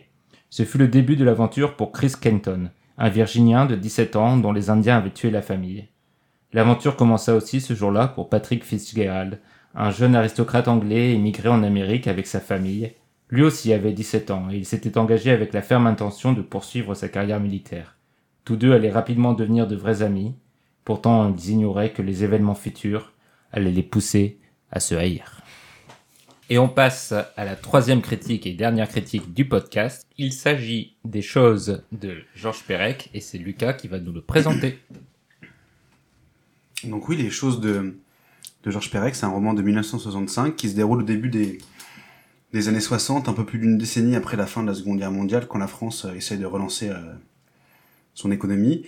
Et ça parle euh, d'un jeune couple parisien de psychosociologues qui s'appelle Jérôme et Sylvie, qui rêvent de luxe, d'accumuler beaucoup de, biens matériels, de voyages, mais sans jamais réellement s'en donner les moyens qui cherchent un, but à leur vie en, en s'occupant, en s'adonnant à des passions de façon un peu forcée, qui tuent le temps en se promenant, en, en étant dans les bars. Et euh, le roman se structure en, en deux parties. La première qui se concentre sur la, la vie parisienne, et la seconde qui, euh, qui est un, un essai de leur part de, de vivre ailleurs, euh, une forme de, de fuite. Dans le plus beau pays du monde, La Tunisie la Tunisie. Ah bon. Bonjour à la famille. ah oui, d'accord, c'est pour ça. Est-ce que ça t'a plu? Euh, C'était la seconde fois que je le lisais. Ouais. Euh, comme je te le disais quand t'as quand t'as proposé le, le livre. C'était quand la première et fois je l'ai lu euh, au mois de juin de l'année dernière, donc Oui, donc quasiment récent, il y a, frais il y a un an. C'était Mhm. encore très frais. Et je l'avais lu très rapidement parce que c'est une lecture euh, relativement rapide. C'est un livre qu'on lit en, en deux heures, euh, trois heures. euh, euh, et le livre, moi, ouais, c'est quelque chose qui me qui me plaît beaucoup. C'est un genre littéraire que je connais pas. Euh, je connais pas du tout Georges Perec. La seule chose que je connais de Georges Perec, c'est son travail avec Alain Corneau sur le sur Idée Noire avec Patrick. Dewer. Mhm. J'ai jamais lu ses livres. Euh, je sais qu'il est assez connu dans, dans la littérature moderne du milieu du du XXe siècle Je pense avec euh, que c'est son livre le Lolipo ou Ouais. Lolipo. Le... L'Oulipo, ouais. Mais c'est son livre le plus lu, je pense, les choses, et son plus connu, je pense que c'est la disparition avec le l'absence de E. La lettre Le E où il parle de son père E, et de sa mère et ça. de. Et ça, c'est souvenir euh, W ou souvenir de ma d'enfance. Ah, la disparition, c'est pas une métaphore de l'absence Ah, de, la, de, de mort aussi de son père et de sa mère. mais il en parle euh, pas explicitement. C'est dans W qu'il en, par- qu'il en parle parmi d'autres choses. Mais, euh, mais les choses, peut-être sont plus emblématiques. Euh, du coup, moi, c'est quelque chose que qui me plaît, qui m'a qui me plaît relativement relativement beaucoup, et je pense que c'est un livre que que que j'aime beaucoup euh, parce que je suis assez sensible à l'exercice de l'écriture euh, du quotidien, enfin le récit du quotidien, et j'aime aussi beaucoup les les les récits d'échecs. Et euh, je suis assez je suis assez client de- du Là, style qu'il développe, que je trouve très audacieux, Mm. parce que c'est un livre qui est très mal aimable, qui fait rien pour, euh, pour appréhender le lecteur, et qui n'est pas même d'ailleurs euh, un récit, dans le sens où euh, il n'y a pas de, réellement de dramaturgie qui est créée, sachant que les personnages sont passifs, et comme il fait le choix d'une forme un peu de métaphore ou d'exercice de style, de faire vivre ces personnages à travers la description des choses du titre euh, Mhm. du titre éponyme, éponyme pardon, le, le, le, le, livre que lui-même d'ailleurs je crois ne considère même pas comme un roman, euh, ressemble plus à, à une liste, à une énumération de quel, duquel naît effectivement une réflexion euh, psychologique, euh, sociale, où il essaye effectivement, comme le dit le sous-titre, je crois, c'est euh, le sous-titre du livre, c'est euh, Pas- C'est pas la histoire de la France des années 60 c'est un quelque chose comme ça, ouais, histoire des années 60. Et, euh, et je trouve que ça fonctionne, euh, c'est quelque chose qui fonctionne vraiment bien. Dans l'écriture même de la langue, dans le style, dans le, le- la conjugaison, tout ce qu'il fait, il y a quelque chose qui naît qui, qui me plaît beaucoup, moi. Juliette? Euh, alors moi, c'est un livre que j'ai trouvé absolument brillant. j'ai adoré, adoré ce livre. Euh, je le trouve... euh, Bah, en fait, moi, dès le début, quand il commence par... les yeux se poseraient en premier sur machin machin, j'étais en mode ok c'est parti. C'est vraiment il y a, il y a un côté. Tu vois tu dis que c'est mal aimable mais moi je suis pas si d'accord parce qu'en fait moi tout de suite comme il commence en disant les yeux se poseraient en premier sur machin, je suis en mode ok là il me parle, je, je me suis très vite imaginé euh, le tout. Euh, comme tu dis il y a un côté c'est une longue énumération. Moi l'énumération doit être ma figure de style préférée donc j'étais vraiment servie quoi. Il y a- Ah il y a, il y a- il a- que ça et je trouve ça fantastique. Pareil, exactement comme toi, je suis aussi très sensible à l'écriture du quotidien et, et du coup, pareil, je trouve ça superbe. En plus, il insuffle une poésie qui est, qui est- qui est vraiment sublime. Le fait qu'il y ait énormément de passages qui sont écrits au conditionnel, c'est n'importe quoi, mais c'est brillant comme idée. Euh, Enfin bref, non, moi j'ai vraiment beaucoup aimé ce, ce livre qui a un côté en plus étonnamment universel parce que ça a beau se passer dans les années 60, euh, les, les couples parisiens qui galèrent mais qui vivent quand même de bars et de machins, bah, je, je les connais, je pense que j'en fais totalement partie. Et, euh, et voilà, il y, y a un côté, moi, je, je trouve qu'on se reconnaît encore en fait dans ces dans ces jeunes adultes un peu un peu perdus qui sont là, qui sont vraiment pris dans un capitalisme dominant et qui sont obligés d'être dedans et de jouer le jeu et qui en même temps bah, ont pas envie de le faire et on se retrouve dans un paradoxe euh, assez triste et assez puissant et je trouve que le livre le retranscrit superbement et il est encore d'actualité à ce niveau-là. Et donc, bah, comme je disais, en plus, le, le, le livre est politiquement assez, fort avec une, avec une critique du monde de la consommation actuelle et euh, qui bah non mais je, je sais ce qu'il dit euh, Georges Perec dessus qui dit que c'est pas forcément anticapitaliste mais moi je pense qu'il se mouille pas trop en disant ça parce que je pense qu'en vrai le livre l'est plutôt. Enfin moi vraiment je, je m'en fous un peu de ce qu'il dit Georges là-dessus parce que je- enfin vraiment pour moi je pense que c'est juste une façon de pas trop se mouiller. Tu finis pas un livre avec une citation de Marx pour après faire genre c'est pas anticapitaliste. Mais enfin bref. Et c'est pour dire que du coup même politiquement il, il m'a beaucoup plu. Enfin bref c'est un livre que je trouve euh, brillant et je pense qu'il fait partie du, du mouvement du nouveau roman. C'est très expérimental. C'est quasiment du pur style. Et comme pour moi, c'est terriblement pédant ce que je... Enfin, peut-être pas, mais comme pour moi, en fait, la forme, je préfère la forme sur le Le fond. travail. Ouais, du coup, j'étais en mode, c'est vraiment du pur style. Mm. Et j'étais en mode, oui, bah, c'est bon, moi, je suis cliente, ça me va. Mais c'est très intéressant tout ce que tu dis, et notamment moi il y a un, un des points que tu as, mentionné sur lequel j'allais revenir, c'est le un peu ce paradoxe de à quel point cette œuvre est ancrée dans son époque, parce que on est vraiment dans les années 60, on, on y est plongé dedans jusqu'au cou, euh, avec ces, ces énumérations d'objets, et, et parfois qui, qui, qui ne sont plus d'actualité, on sait même plus ce que c'est, j'imagine qu'il y a certains objets qui étaient très à la mode Mm. à l'époque, et en plus comme je me connais assez peu en meubles et tout ça, bon il y a plein de trucs qui me passent au-dessus de la tête. Ça a dû te poser problème au début Oui. où le, où le, où le, le- le livre s'ouvre, où t'as l'impression qu'il y a un huissier dans une maison Oui, c'est qui ça. énumère de manière très froide, C'est ça. euh, qui fait un inventaire du mobilier de alors la chaise et Et, et, et des fois, tu dis, bon, je sais pas exactement ce que c'est, mais ça doit être important. J'imagine que c'est un symbole de quelque chose. Ou bien, c'est marrant aussi quand il parle de presse, ou euh, il, il y a, il y a plein de pages sur l'Express, qui est euh, le magazine Jeune et Tendance de l'époque. J'ai pas l'impression qu'il ait cette place-là maintenant. M- ça m'a beaucoup fait rire ça. aussi. Il y a vraiment des côtés un peu datés. C'est normal pour un livre qui est, qui est aussi euh, ancré dans son époque. Et en même temps, en effet, assez universel sur ce, ce, ce désœuvrement total de ce jeune couple. Moi, ce qui m'a vraiment perturbé, on va dire, euh, c'est ce couple insaisissable. Parce que euh, il y a... Bah, tu l'as dit, c'est une description, donc il n'y a pas de dialogue, on n'arrive pas à rentrer dans leur intimité, on n'arrive pas vraiment à savoir qui ils sont et ce qu'ils veulent vraiment, on a juste ce- ce- cette description de leurs euh, sentiments, de leurs actes faits par un narrateur qui, qui semble avoir même un peu pitié d'eux. Et, euh, et j'ai eu du mal à, un peu à me... parce qu'ils sont à la fois extrêmement clients de la société consumériste et bourgeoise qui, qui voit comme un modèle, et en même temps très réfractaires au monde du travail et de la routine dans laquelle ils veulent pas rentrer parce que c'est leur grand drame, c'est qu'ils ils veulent pas euh, rentrer dans le moule avec les autres, mais ils veulent avoir le confort des autres et c'est cette frustration qui crée tout leur malheur. Et euh, et en même temps, j'ai eu du mal vraiment à m'identifier à eux parce qu'ils ont l'air, ils sont surtout dans le début du livre, t'as l'impression vraiment qu'ils sont nubilés par des trucs sans intérêt, qui veulent se donner des airs sans pouvoir les avoir, euh, qui- qu'il n'y a pas beaucoup de choses sincères en eux, euh, même dans leur amitié, dans les relations qui se créent, tout ça, ils ont l'air absolument seuls et tristes, et, et du coup j'ai eu beaucoup de mal à m'identifier, j'ai eu même du mal finalement à me reconnaître moi ou ma génération ou mes amis, parce que j'avais j'ai peu l'impression d'avoir vu des, des, des gens comme ça. Et en même temps, c'est vrai qu'il y a quelque chose de ce vide qu'ils ressentent, de ce vide de, de la vie, de, de qu'est-ce qu'on qu'est-ce qui fait le bonheur et qu'est- qu'est-ce qu'on veut, euh, la petite maison à la campagne, un peu ce modèle qui, revient beaucoup, surtout c'est les gens qui Mm. habitent dans des grandes villes, mais qui finalement est, est qu'un un rêve de plus qui les rendra pas plus heureux.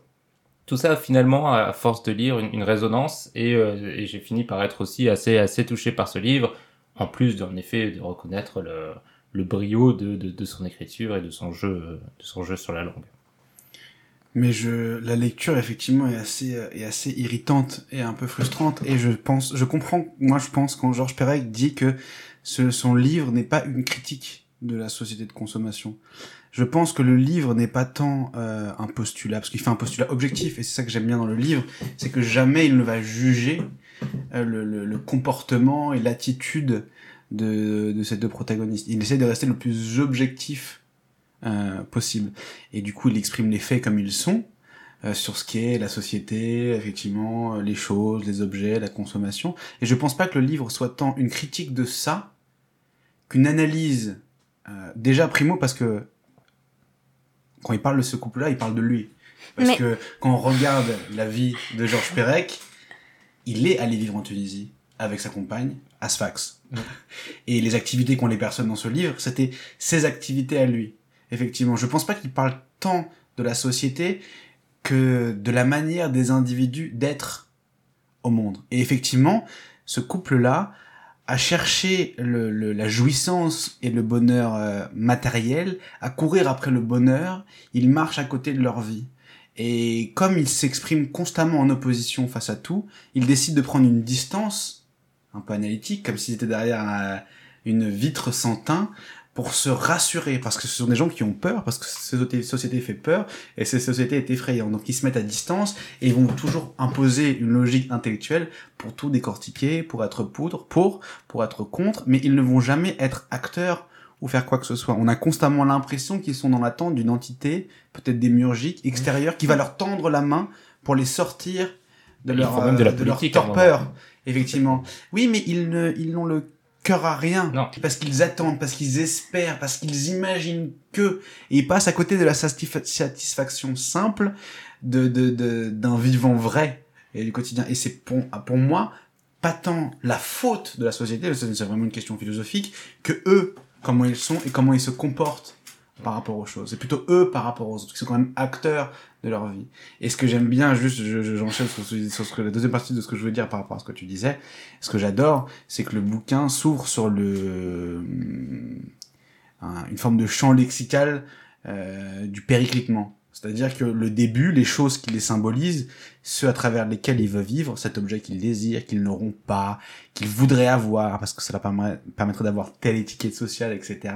Et ben là, le descriptif de leur appartement, effectivement petit et exigu, le problème effectivement déjà là, est entouré du champ lexical du de, de quelque chose qui est en train de, de mourir. Euh, la table ne fait pas la bonne taille, Mm. il manque telle pièce, il manque tel objet. Le temps a fait son office sur les objets comme il fera son office sur eux-mêmes et sur leur vie. Sauf que le temps, c'est de la vitesse, et la vitesse tue le temps, et eux, ils se rendent même pas compte qu'ils oublient de vivre en essayant d'atteindre ces choses qu'ils ne font qu'imaginer. Ils ne sont pas du tout dans le présent. Ils sont éteints, globalement.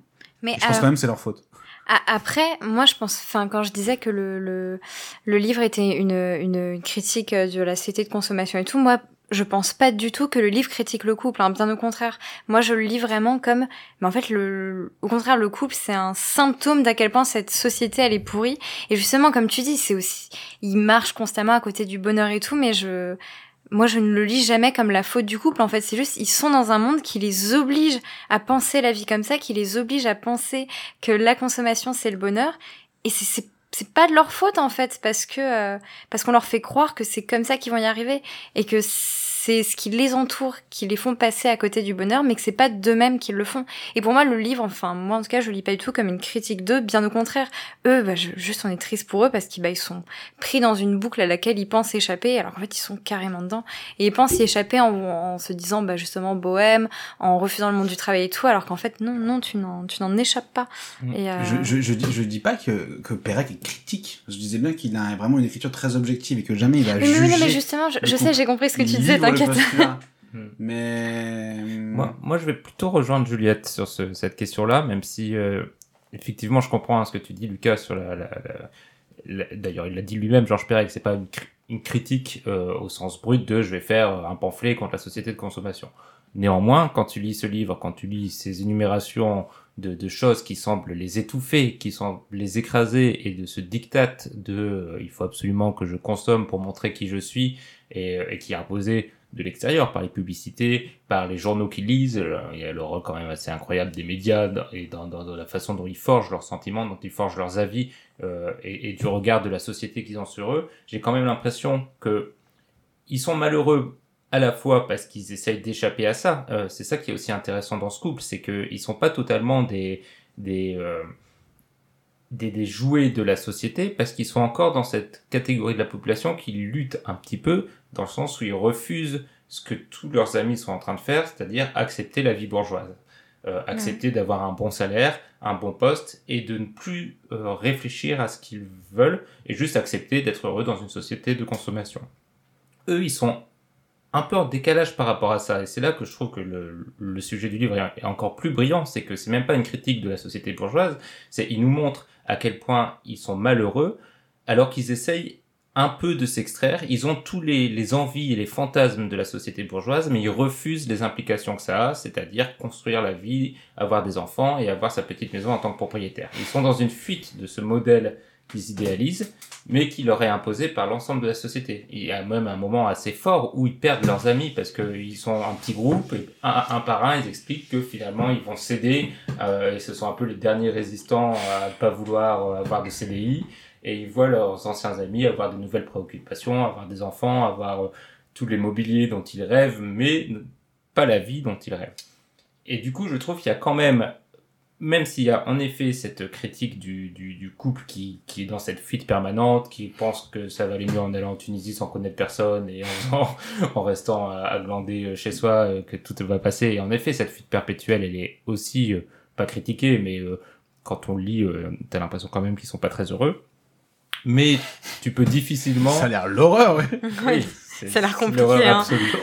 Mais c'est c'est que tu, tu sors quand même difficilement du livre, je trouve, en te disant euh, la société telle qu'elle est dans la, la volonté absolue de, de consommer le maximum d'objets possible et le bon modèle de société à vivre. Je pense qu'il y a quand même dans ce livre une forme de d'œil acéré et critique sur les idéaux qui qu'on se forge nous-mêmes via tous les stimuli extérieurs qu'on nous impose en permanence. Mais d'a- d'ailleurs, à ce niveau-là, il y a une phrase euh, assez, euh, assez puissante, moi je trouve, bah, tout à la fin, parce que bah, comme ils finissent par céder à ce modèle-là, et, euh, et je, je sais plus exactement quelle est la formulation, mais le chapitre commence, bon, bah finalement, comme tout le monde, euh, ils abandonnent, ils laissent tomber. Et alors, je me rappelle plus de la formulation exacte, mais elle est tellement bizarre et ambiguë, je me suis dit, oh merde, ils vont se suicider ou un truc comme ça, parce qu'on dirait vraiment qu'ils abandonnent la vie. Donc, euh, on... La fin, est il pour y moi a quelque chose d'assez ouais, d'assez Il y d'assez violent en fait dans le fait de bon bah allez c'est bon nous La aussi fin, on va fin, prendre fin, un la CDI. Ouais, ouais quand ils Ah décident non, la de- toute fin, c'est la toute fin, c'est quand ils sont dans le wagon, euh, dans le dans les voitures couchettes et qu'ils disent euh, ils vont vers un meilleur, ils plein de quali- qualificatifs positifs sur ce qu'ils vont peut-être manger, enfin sur ce qui Oui. est en train de se passer et tout, et à la fin c'est la, nourri- la nourriture sera bof. probablement un peu Ouais, c'est ça. Et mais c'est pour ça, Ça je rebondis ça. dessus, c'est pour ça que je dis que pour moi c'est c'est deux choses qui vont l'une avec l'autre, la le le- l'histoire de ce couple et euh, la société dans laquelle cette histoire existe et ces deux choses parallèles qui Mm. vont ensemble et jamais dans dans le livre euh, Georges Perec va te dire cette société qui impose euh, la consommation Ouais, mais justement pour le en ça que bonheur c'est etc., et il fait le choix de parler de ce couple là Mhm. qui ne va pas bien. Mais il faut aussi se dire que il y a d'autres couples qui vont bien en jouant ou ne jouant pas le jeu de la société de consommation. C'est pour ça que de mon point de vue, c'est surtout une histoire de choix personnel. C'est eux leur malheur. Je ne vois pas le livre comme la grande machine qui broie les hommes. Et je le, et je dis ça par rapport au style. Euh, j'ai relevé deux trois trucs. Je dis ça par rapport au style qu'il emploie, c'est-à-dire qu'il emploie euh, le conditionnel passé, genre Mhm. aurait fallu, aurait été, Mhm. qui est un peu euh, qu'on envisage une possibilité dans le passé qui est jamais advenue et qui ne viendra probablement jamais. Et il y a aussi des trucs, il y a aussi euh, du, du plus que parfait du subjonctif, genre l'action envisagée quoi. Mhm. Et les seuls moments où il parle au euh, comment dire, au passé le seul moment où il parle à, à l'indicatif, tu vois, à l'imparfait, c'est de l'échec. C'est tout le temps euh, n'était pas bien, euh, euh, n'était pas ceci, n'était pas cela. Donc l'indicatif, le présent, c'est que du, du du, du négatif. Rien de bien n'en sort. Et tout le reste, les autres temps qu'il emploie, c'est des choses envisagées, des Des- choses qu'ils auraient pu lui faire, qu'ils qui auraient pu n'adviendront faire, jamais. des choses qu'ils n'ont pas faites, mais que eux n'ont pas faites, que eux n'ont pas décidé de faire, aussi bloqués par leurs propres idéaux, leur peut-être même utopie, Mhm. etc. Et dans ma tête, j'y voyais aussi beaucoup, parce que vous parliez de l'Express tout à l'heure, de comment dire, d'une forme de petite bourgeoisie qui se cache derrière son intellectualisme en pensant tout décortiquer et qui ne se rend pas compte qu'au final, ce qui le rend malheureux, c'est qu'il est pas tant intellectuel que réellement matérialiste. Et qu'en fait, il est en train de devenir quelqu'un de droite, tu vois. Donc c'est pas tant la société, ça. tu vois. Mais ce qui est pas Bah, grave, en soi, oui, mais c'est lié à hein. la- c'est- c'est pas tant la Oh. société. ce qui est pas tant la société euh, que, eux-mêmes. C'est pour ça que je dis le- le- leur, leur manière d'être ou leur mal-être d'être, tu vois, Oui, à la société. C'est leurs idéaux qui les font pécher. je pense entre qu'on est à peu près d'accord. Je les considère pas comme victimes de leur propre vie. vois. si mais quand Ah, même un peu parce que je- justement ouais enfin pour moi il y a une ils ont une c'est bien absence fait, tant pis pour eux. Pour moi ils ont une absence de choix en fait euh, dans dans le bouquin je suis Mhm. d'accord avec toi sur le fait que je pense aussi qu'il critique une espèce de petite euh, semi-bourgeoisie intellectuelle. De toute façon, il le dit lui-même, il dit ils étaient pas non plus euh, pauvres. Et d'ailleurs, c'est bien ça leur malheur à eux, c'est qu'ils sont pas assez pauvres pour être euh, révoltés Pas assez et pas assez riches pour être heureux. Et, euh, et c'est un entre-deux que je pense que oui, parfois il est un peu cynique en mode oui, bon bah bref. Mais, euh, mais c'est quand même, ça reste des gens, moi je trouve qui foncièrement ont l'absence de choix. Et d'ailleurs, tout est, tout est au conditionnel en mode, bah justement, il y aurait pu avoir le choix, machin et tout. Et en fait, on se rend compte qu'en fait, bah non, il n'y a, pas le choix. Tu mets tout le conditionnel que tu veux. À la fin, s'ils veulent s'en sortir, bah ils sont obligés de d'accepter le, le Mhm. truc de base. Enfin bref, j'y vois une absence, euh, pas forcément que le, le capitalisme broie. Enfin, moi je pense que ça broie, mais Non, mais bien euh, sûr que c'est- oui, on est d'accord, t'inquiète. non, je sais, t'inquiète pas. Euh, Mais que voilà, il y a une absence de choix. Et d'ailleurs, c'est c'est plus ou moins ce qu'il dit dans la dans les citations qu'il y a dans la, quatrième de couverture, je sais plus exactement comment c'est. Car dans notre société capitaliste, c'est, deux points, choses promises ne sont pas choses dues. Et, du coup, c'est intéressant parce que c'est en mode, on te, on te promet des choses, mais en fait, il faut que tu fasses les bons choix pour les avoir. Il y a un truc pile à faire pour les avoir, alors que finalement, le, on est tous de gauche ici, donc ça va. Beaucoup de choses devraient être dues et elles ne le sont pas.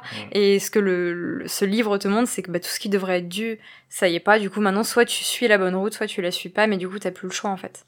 Mais ce qui est, moi, là où, où j'ai peut-être une différence d'interprétation avec toi, Lucas, c'est qu'il y a, il y a deux types de malheurs dans ce livre. Il y a le malheur de ce couple qui, euh, qui veut, qui a cette, ins- on en a parlé, mais qui a cette insatisfaction ancrée en elle de, euh, je veux une situation confortable sans rentrer dans la vie bourgeoise.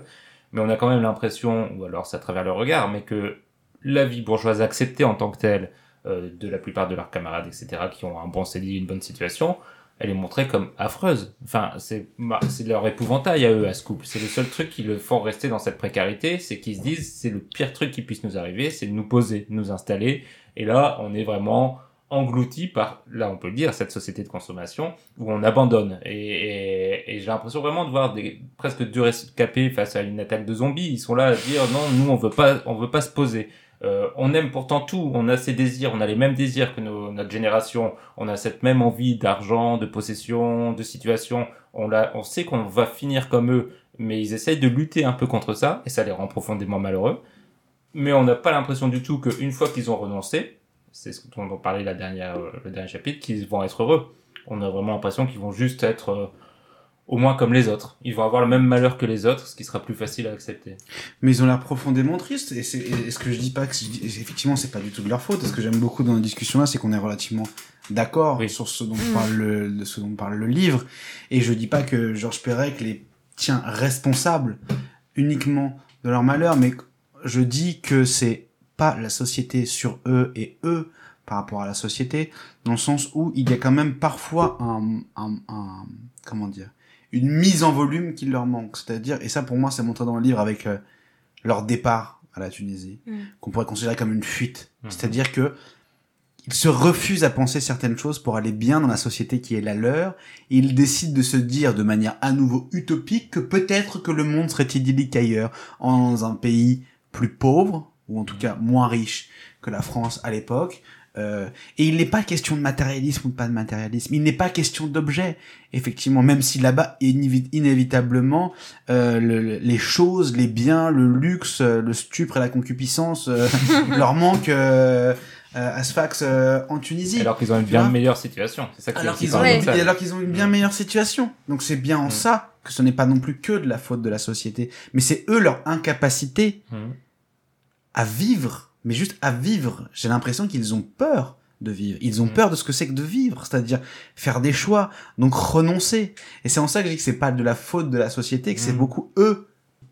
Mais après, ce que je disais dans le, dans le côté universel, euh, il y a quand même vraiment des, des choses qui restent, quoi, quand il parle de personnes qui étouffent euh, dans, dans, leur, euh, dans leur appartement. Après, moi, ça m'a fait rire hein, quand il a dit qu'ils qu'ils étouffaient dans, dans 35 mètres carrés. J'étais en mode, oh, 35 mètres carrés, c'est pas mal quand même. Hein. C'est parce que tu veux pas un canapé. comment Oui, c'est vrai que canapé, eux, ils ont- Je suis sûr qu'il prend toute la place. Voilà, on se reconnaît aussi un peu, bah, nous qui lisons et, et voyons beaucoup de films aussi, on se reconnaît un peu dans ce- cette volonté d'accumuler quand même beaucoup de choses, beaucoup de culture, parfois peut-être de manière un peu bête, je sais pas. Et euh, donc voilà, il y a quand même certaines choses qui, qui restent. Après, comme tu dis, je- on connaît beaucoup de gens et et enfin ou même beaucoup d'entre nous, je pense, on s'émancipe quand même un peu mieux que de, de ça. Ils sont vraiment pas parfaits, mais voilà, il y a quand même quelque chose qui qui reste dans cette euh, dans ce- bah, comme je disais, dans un difficile entre deux, quoi. Entre, euh, je, je veux pas jouer le jeu, mais en même temps, bah, oui, moi aussi, je dois consommer parce que je dois survivre, et puis voilà, j'ai j'ai mes propres défauts. Et enfin voilà, il y a, il y a quand même un entre deux qui reste encore aujourd'hui, je trouve. Euh, Moi, c'était assez désagréable. Effectivement, tu lis livre et des moments, tu dis Ah putain, mais en fait, euh, c'est. Effectivement, il y a beaucoup de moi Mm. là-dedans. Oui. Il y a beaucoup de gens que je, pas quand c'est moi dans le livre. je connais. Hein J'aime pas quand c'est moi dans le livre. non, Ouais. c'est- Enfin, d'autres c'est- gens. Ouais, d'accord. ok, t'as- d'autres solutions à proposer ou C'est ça, je tu. vais Ou juste, je vais chialer, là. Et, et j'aimerais quand même revenir sur quelque chose pour qu'on soit un, un peu clair et transparent avec nos, nos auditeurs. Parce que là, on a eu une discussion passionnante sur le, j'espère passionnante sur le, le- ce que, ce que cache ou révèle le livre, enfin, ce dont il s'agit vraiment. Peut-être revenir quand même sur la lecture en elle-même, qui, je pense, peut être dure et difficile pour beaucoup. C'est quand même un livre qui, est assez aride. Euh, euh, je, vous allez peut-être pas être d'accord avec moi. J'ai aimé autant que vous, je pense. Mais la succession des numérations, ce jeu sur les numérations, ce petit exercice de style, parfois réel, parfois irréel, parfois... Je pense que ça peut être une lecture assez laborieuse quand, euh, quand tu ne rentres pas dans ce que veut dire l'auteur, quand tu rentres pas dans cette... Tu vas parler d'exercice de style, c'est tout à fait ça. Ce, ce jeu entre l'essai et le roman, on n'est pas sur un livre qui, tu l'as dit, je crois aussi, euh, mal, t'as employé le mot ma- mal aimable ou hein, quelque chose comme ça. Ah, c'est mal aimable. Je pense que insupportable pour certains lecteurs. Ouais, je pense que c'est un livre qui peut être assez rêche et euh, il faut peut-être juste le, le souligner Oui, je pense aussi. prévenir. Après, comme il est très court, je pense Oui. que du coup, ça aide à passer la pilule, quoi. Si, si on est au, au, au collège ou au lycée, bon, plutôt au lycée, et qu'on tombe sur ça, faut se dire, bon, allez, au moins, c'est 150 pages, euh, écrit en très gros. Il y a quand même ce C'est côté assez euh, agréable. J'ai Après, vu on- qu'il l'avait eu à l'épreuve du bac il y a quelques années. euh, Ouais. Ouais, bah, voilà. C'est intéressant. Mais, mais voilà. Je pense qu'on a, on a bien parlé euh, sur les choses de Georges Perec. On va juste poser la, la question habituelle. Est-ce que vous le recommandez? Euh, bah moi oui, moi je pense que je vais le recommander euh, pour euh, pour plein de raisons. Alors à nouveau, non mais c'est intéressant que, enfin, le fait que tu prévenais les, les auditeurs que faut, voilà, c'est quand même un peu compliqué à lire. Clairement oui, je pourrais, je sais que je pourrais pas le recommander à tout le monde parce que bah il y a un côté un peu compliqué, mais euh, des, des personnes qui sont habituées à ou qui aiment bien déjà tout ce qui est un peu style nouveau roman et tout, qui est pas évident à trouver. Hein, beaucoup de gens détestent en vrai. Moi j'aime beaucoup. J'adore mais... Raymond Queneau. Ah bah tiens, bah, Ok, alors vas-y. tu lis Duras, lis. euh. mais, euh, mais en tout cas, de personnes euh, qui où, où je sais que ce style peut passer, oui, je pense que je pourrais le conseiller parce qu'il est quand même vraiment, enfin, brillant. J'ai commencé en disant ça. Ouais. Vraiment, je trouve ce livre brillant, donc euh, je le conseillerais facilement. Lucas. Ah oui, oui, complètement. Je je pré- je, je conseillerais pas à tout le monde, ceci étant dit, parce qu'effectivement, il faut quand même, quand même être dans un certain état d'esprit pour, euh, Ouais, faut pas être trop pour le déprimé. lire. Quelqu'un qui est pas en, en grande forme, euh, Oui. euh, il pourra pas le lire, mais bon, comme elle nous a cité au début de- du, du podcast Émile euh, euh, oui, on Je dis, y a pas de- C'est bon. il y a pas de problème. hein, Bah, moi aussi, hein, je, comme vous, je, je le recommande avec la petite, euh, le petit, le petite réserve, même pas une réserve, mais le, le petit avertissement euh, sur la, la dureté du livre. Très bien. Un petit extrait, Lucas? Les gens qui choisissent de gagner d'abord de l'argent, ceux qui réservent pour plus tard, pour quand ils seront riches, leurs vrais projets, n'ont pas forcément tort. Ceux qui ne veulent que vivre et qui appellent, qui appellent ville la liberté la plus grande, la seule poursuite du bonheur, l'exclusif assouvissement de leurs désirs ou de leurs instincts, l'usage immédiat des richesses illimitées du monde, Jérôme et Sylvie avaient fait leur, ce vaste programme, ceux-là seront toujours malheureux.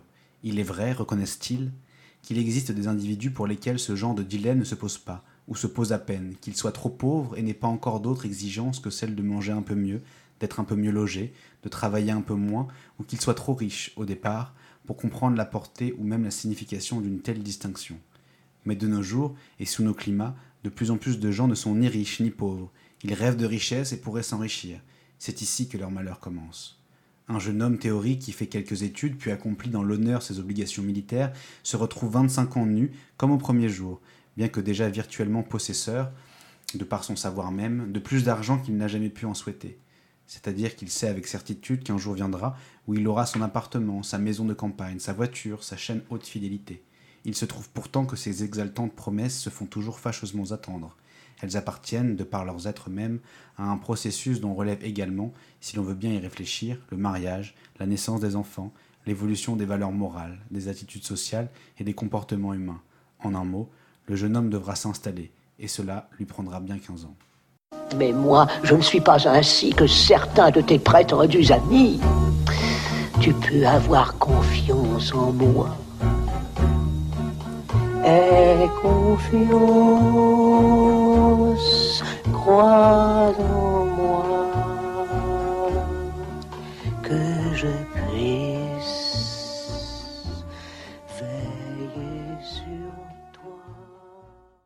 Et nous revoilà pour l'avant-dernière partie du podcast, les recommandations. Mes chroniqueurs ont carte blanche pour recommander ce qu'ils veulent. Et comme ils ont très bon goût, vous pouvez les suivre les yeux fermés. N'est-ce pas Juliette? Euh, oui, bah oui, carrément. non, bah, j'ai pour reco euh, la, dernière lecture où, qui m'a soufflé, où je me suis dit, je, je, viens de lire un, chef-d'œuvre. Euh, c'est une pièce de théâtre de Bernard Marie, Col- de Bernard Coltès. C'est sa pièce Salinger, qui, euh, qui est une sorte de. Donc, c'est sur l'auteur euh, J.D. Salinger, celui qui est très connu pour la trappe-cœur.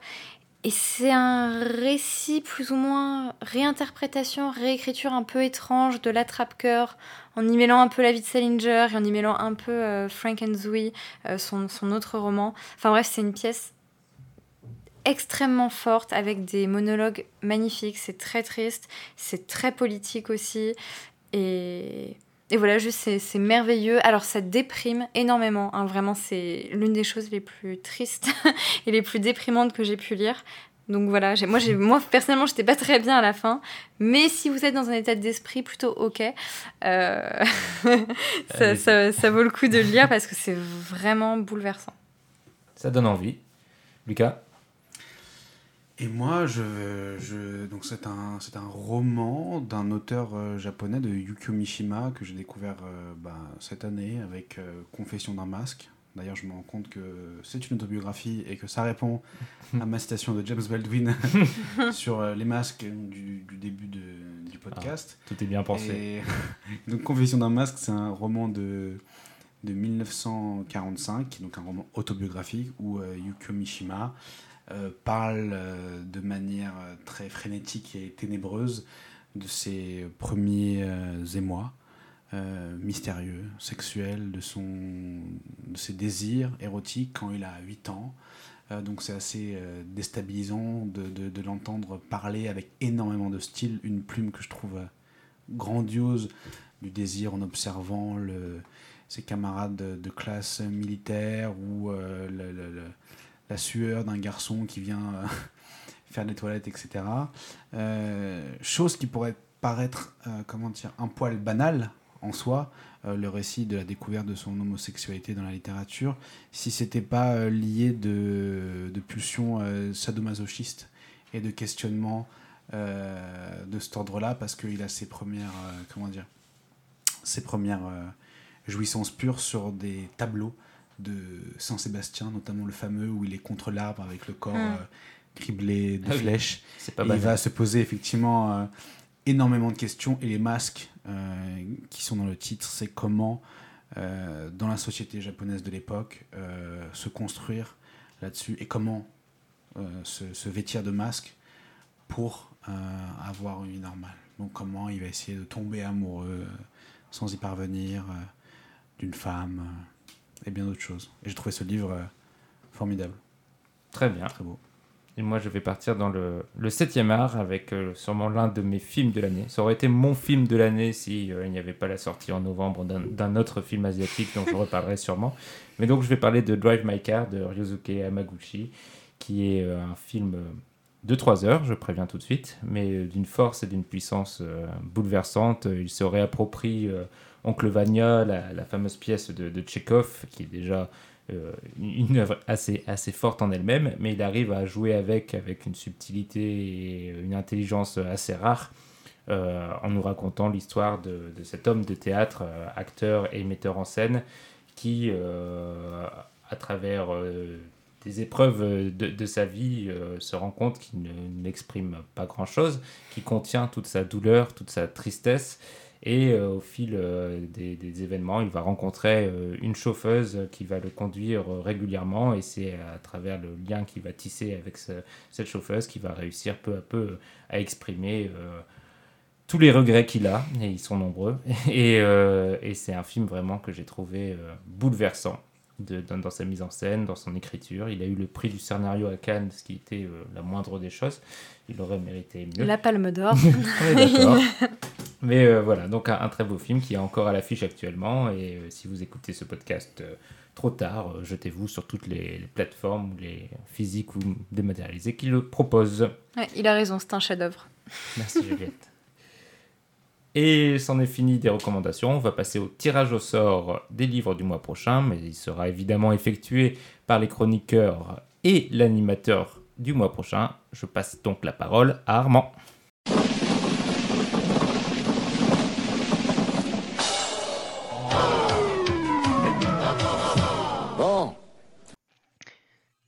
Eh bien, merci Mehdi euh, pour euh, cet épisode. Euh, On va pouvoir passer au tirage au sort du mois prochain. Euh, juste euh, un petit mot pour dire que je corrobore totalement la recommandation de Mehdi. Courez-y, c'est génial. Donc, pour ce mois prochain, j'accueille deux chroniqueurs qui ne sont pas nouveaux, la fine équipe. Euh, on accueille d'abord Fabien. Salut Fabien. Bonjour Armand, La forme. ça va Et Olivier, euh, pareil, même question, la forme. Salut, au taquet. Au taquet, eh ben c'est parfait, on va pouvoir enchaîner et commencer tout de suite. Euh, je vous propose et même vous impose de commencer par les romans. Comme d'habitude, on ne change pas une recette qui gagne. Euh, le premier roman qui a été tiré au sort par les mains toujours innocentes euh, des... qui, gouvernent ce podcast, si, je peux dire ainsi, c'est Les Fils de la Médina de Naguib Mahfouz, un roman sorti en 2003 qui fait 627 pages et qui nous vient d'Égypte. Est-ce que quelqu'un a envie de mettre son veto? Pas du tout. Non, euh, pas de souci. Eh bien écoutez, ça va être efficace et rapide. Je n'ai pas peur des 627 pages, je ne mets pas mon veto non plus. Nous allons, donc lire euh, en premier lieu Les Fils de la Médina de Naguib Mahfouz. Euh, mes excuses si j'écorche son nom, bien sûr. Euh, on passe donc au second, second roman qui a été tiré au sort. Il s'agit d'un livre de Mohamed Dib, beaucoup plus ancien, enfin beaucoup plus. On est à un demi-siècle en arrière, euh, roman sorti en 1952 euh, qui fait 192 pages. La Grande Maison qui nous vient d'Algérie. Moi, ça me va très bien. Euh, toujours pas de veto, on est en mode grand chelem, c'est incroyable parce que je ne vais pas en mettre non plus. Nous avons donc déjà nos deux romans. Je Je tiens à dire que le fait qu'il y en ait un de 600 pages et un de 190 a beaucoup joué sur l'absence de veto. Je vois qu'on qu'on est en train d'optimiser les lectures, c'est magnifique. Euh, je rappelle donc Les Fils de la Médina de Naguib Mahfouz, donc roman égyptien, et La Grande Maison de Mohamed Dib, roman algérien. Donc on va pouvoir passer tout de suite aux bandes dessinées, c'est fabuleux. Euh, première bande dessinée que je vous propose, et à nouveau, enfin, vous impose peut-être pas s'il y a veto, parce que je rappelle que tout le monde a encore ses vetos, ce qui n'arrive sans doute jamais dans ce podcast et dans ces tirages au sort en tout cas. Euh, la première bande dessinée, c'est Inanna June au pays des Français, le tome 1. Veto. Alors, nous avons donc un veto. euh, je pense de le jouer. je pense qu'on a on a rien pu faire. hein, euh, ça a été imposé tout de suite, c'est mérité. Seconde de- bande dessinée que je vous propose, seconde ou peut-être juste deuxième, on ne sait pas encore. Euh, on était au pays des Français et ça a été balayé d'un verre de la main par Olivier. Cette fois-ci, il s'agit de Servir le peuple d'Alex Inker, euh, d'après Yann Liank. C'est récent également puisque c'est sorti en 2018 et on est sur, euh, je pense, plutôt un roman graphique vu qu'on a un, un bon petit paquet de 216 pages. Fabien, euh, vu qu'il te reste encore ton veto, est-ce que euh, tu as une opposition particulière? Oh bah, ce serait dommage de pas s'en servir. Alors, euh, pour la forme, évidemment, pour la beauté du geste. C'est quand même très dommage parce que Inker est un très bon dessinateur. Eh ben, écoute, parfait. Eh ben, Tu as- c'est quand même un veto. Tu n'as pas convaincu Fabien, Ouais, c'est moche. Et enfin, ou peut-être pas enfin, je vais recommencer parce que c'est pas du tout et enfin.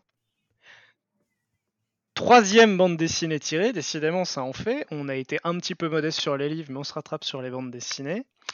Quelque chose d'assez connu, Le porteur d'histoire d'Alexis Michalik et Christophe Gauthier. 120 pages bien évidemment français, paru en 2016. Il me reste mon veto. J'hésite. Euh, Mais- Olivier Fabien, euh, essayez, à ne... essayez de me convaincre dans un sens ou dans un autre peut-être? Bah, ce serait dommage de finir alors qu'il reste un seul veto et de pas s'en servir. pour la beauté du geste. démocratique de l'exercer. C'est vrai, c'est pour ça et pour cette raison que je ne vais pas utiliser mon veto et que nous allons lire Le porteur d'histoire d'Alexis Michalik. Je vais récapituler une dernière fois ce que nous allons lire pour le mois prochain. Les fils de la Médina de Naguim Mahfouz, La grande maison de Mohamed Dib et enfin Le porteur d'histoire d'Alexis Michalik et Christophe Gauthier. Euh, je vous souhaite une bonne lecture et je vous dis à très bientôt. Salut, salut tout le monde. Bonne lecture à vous.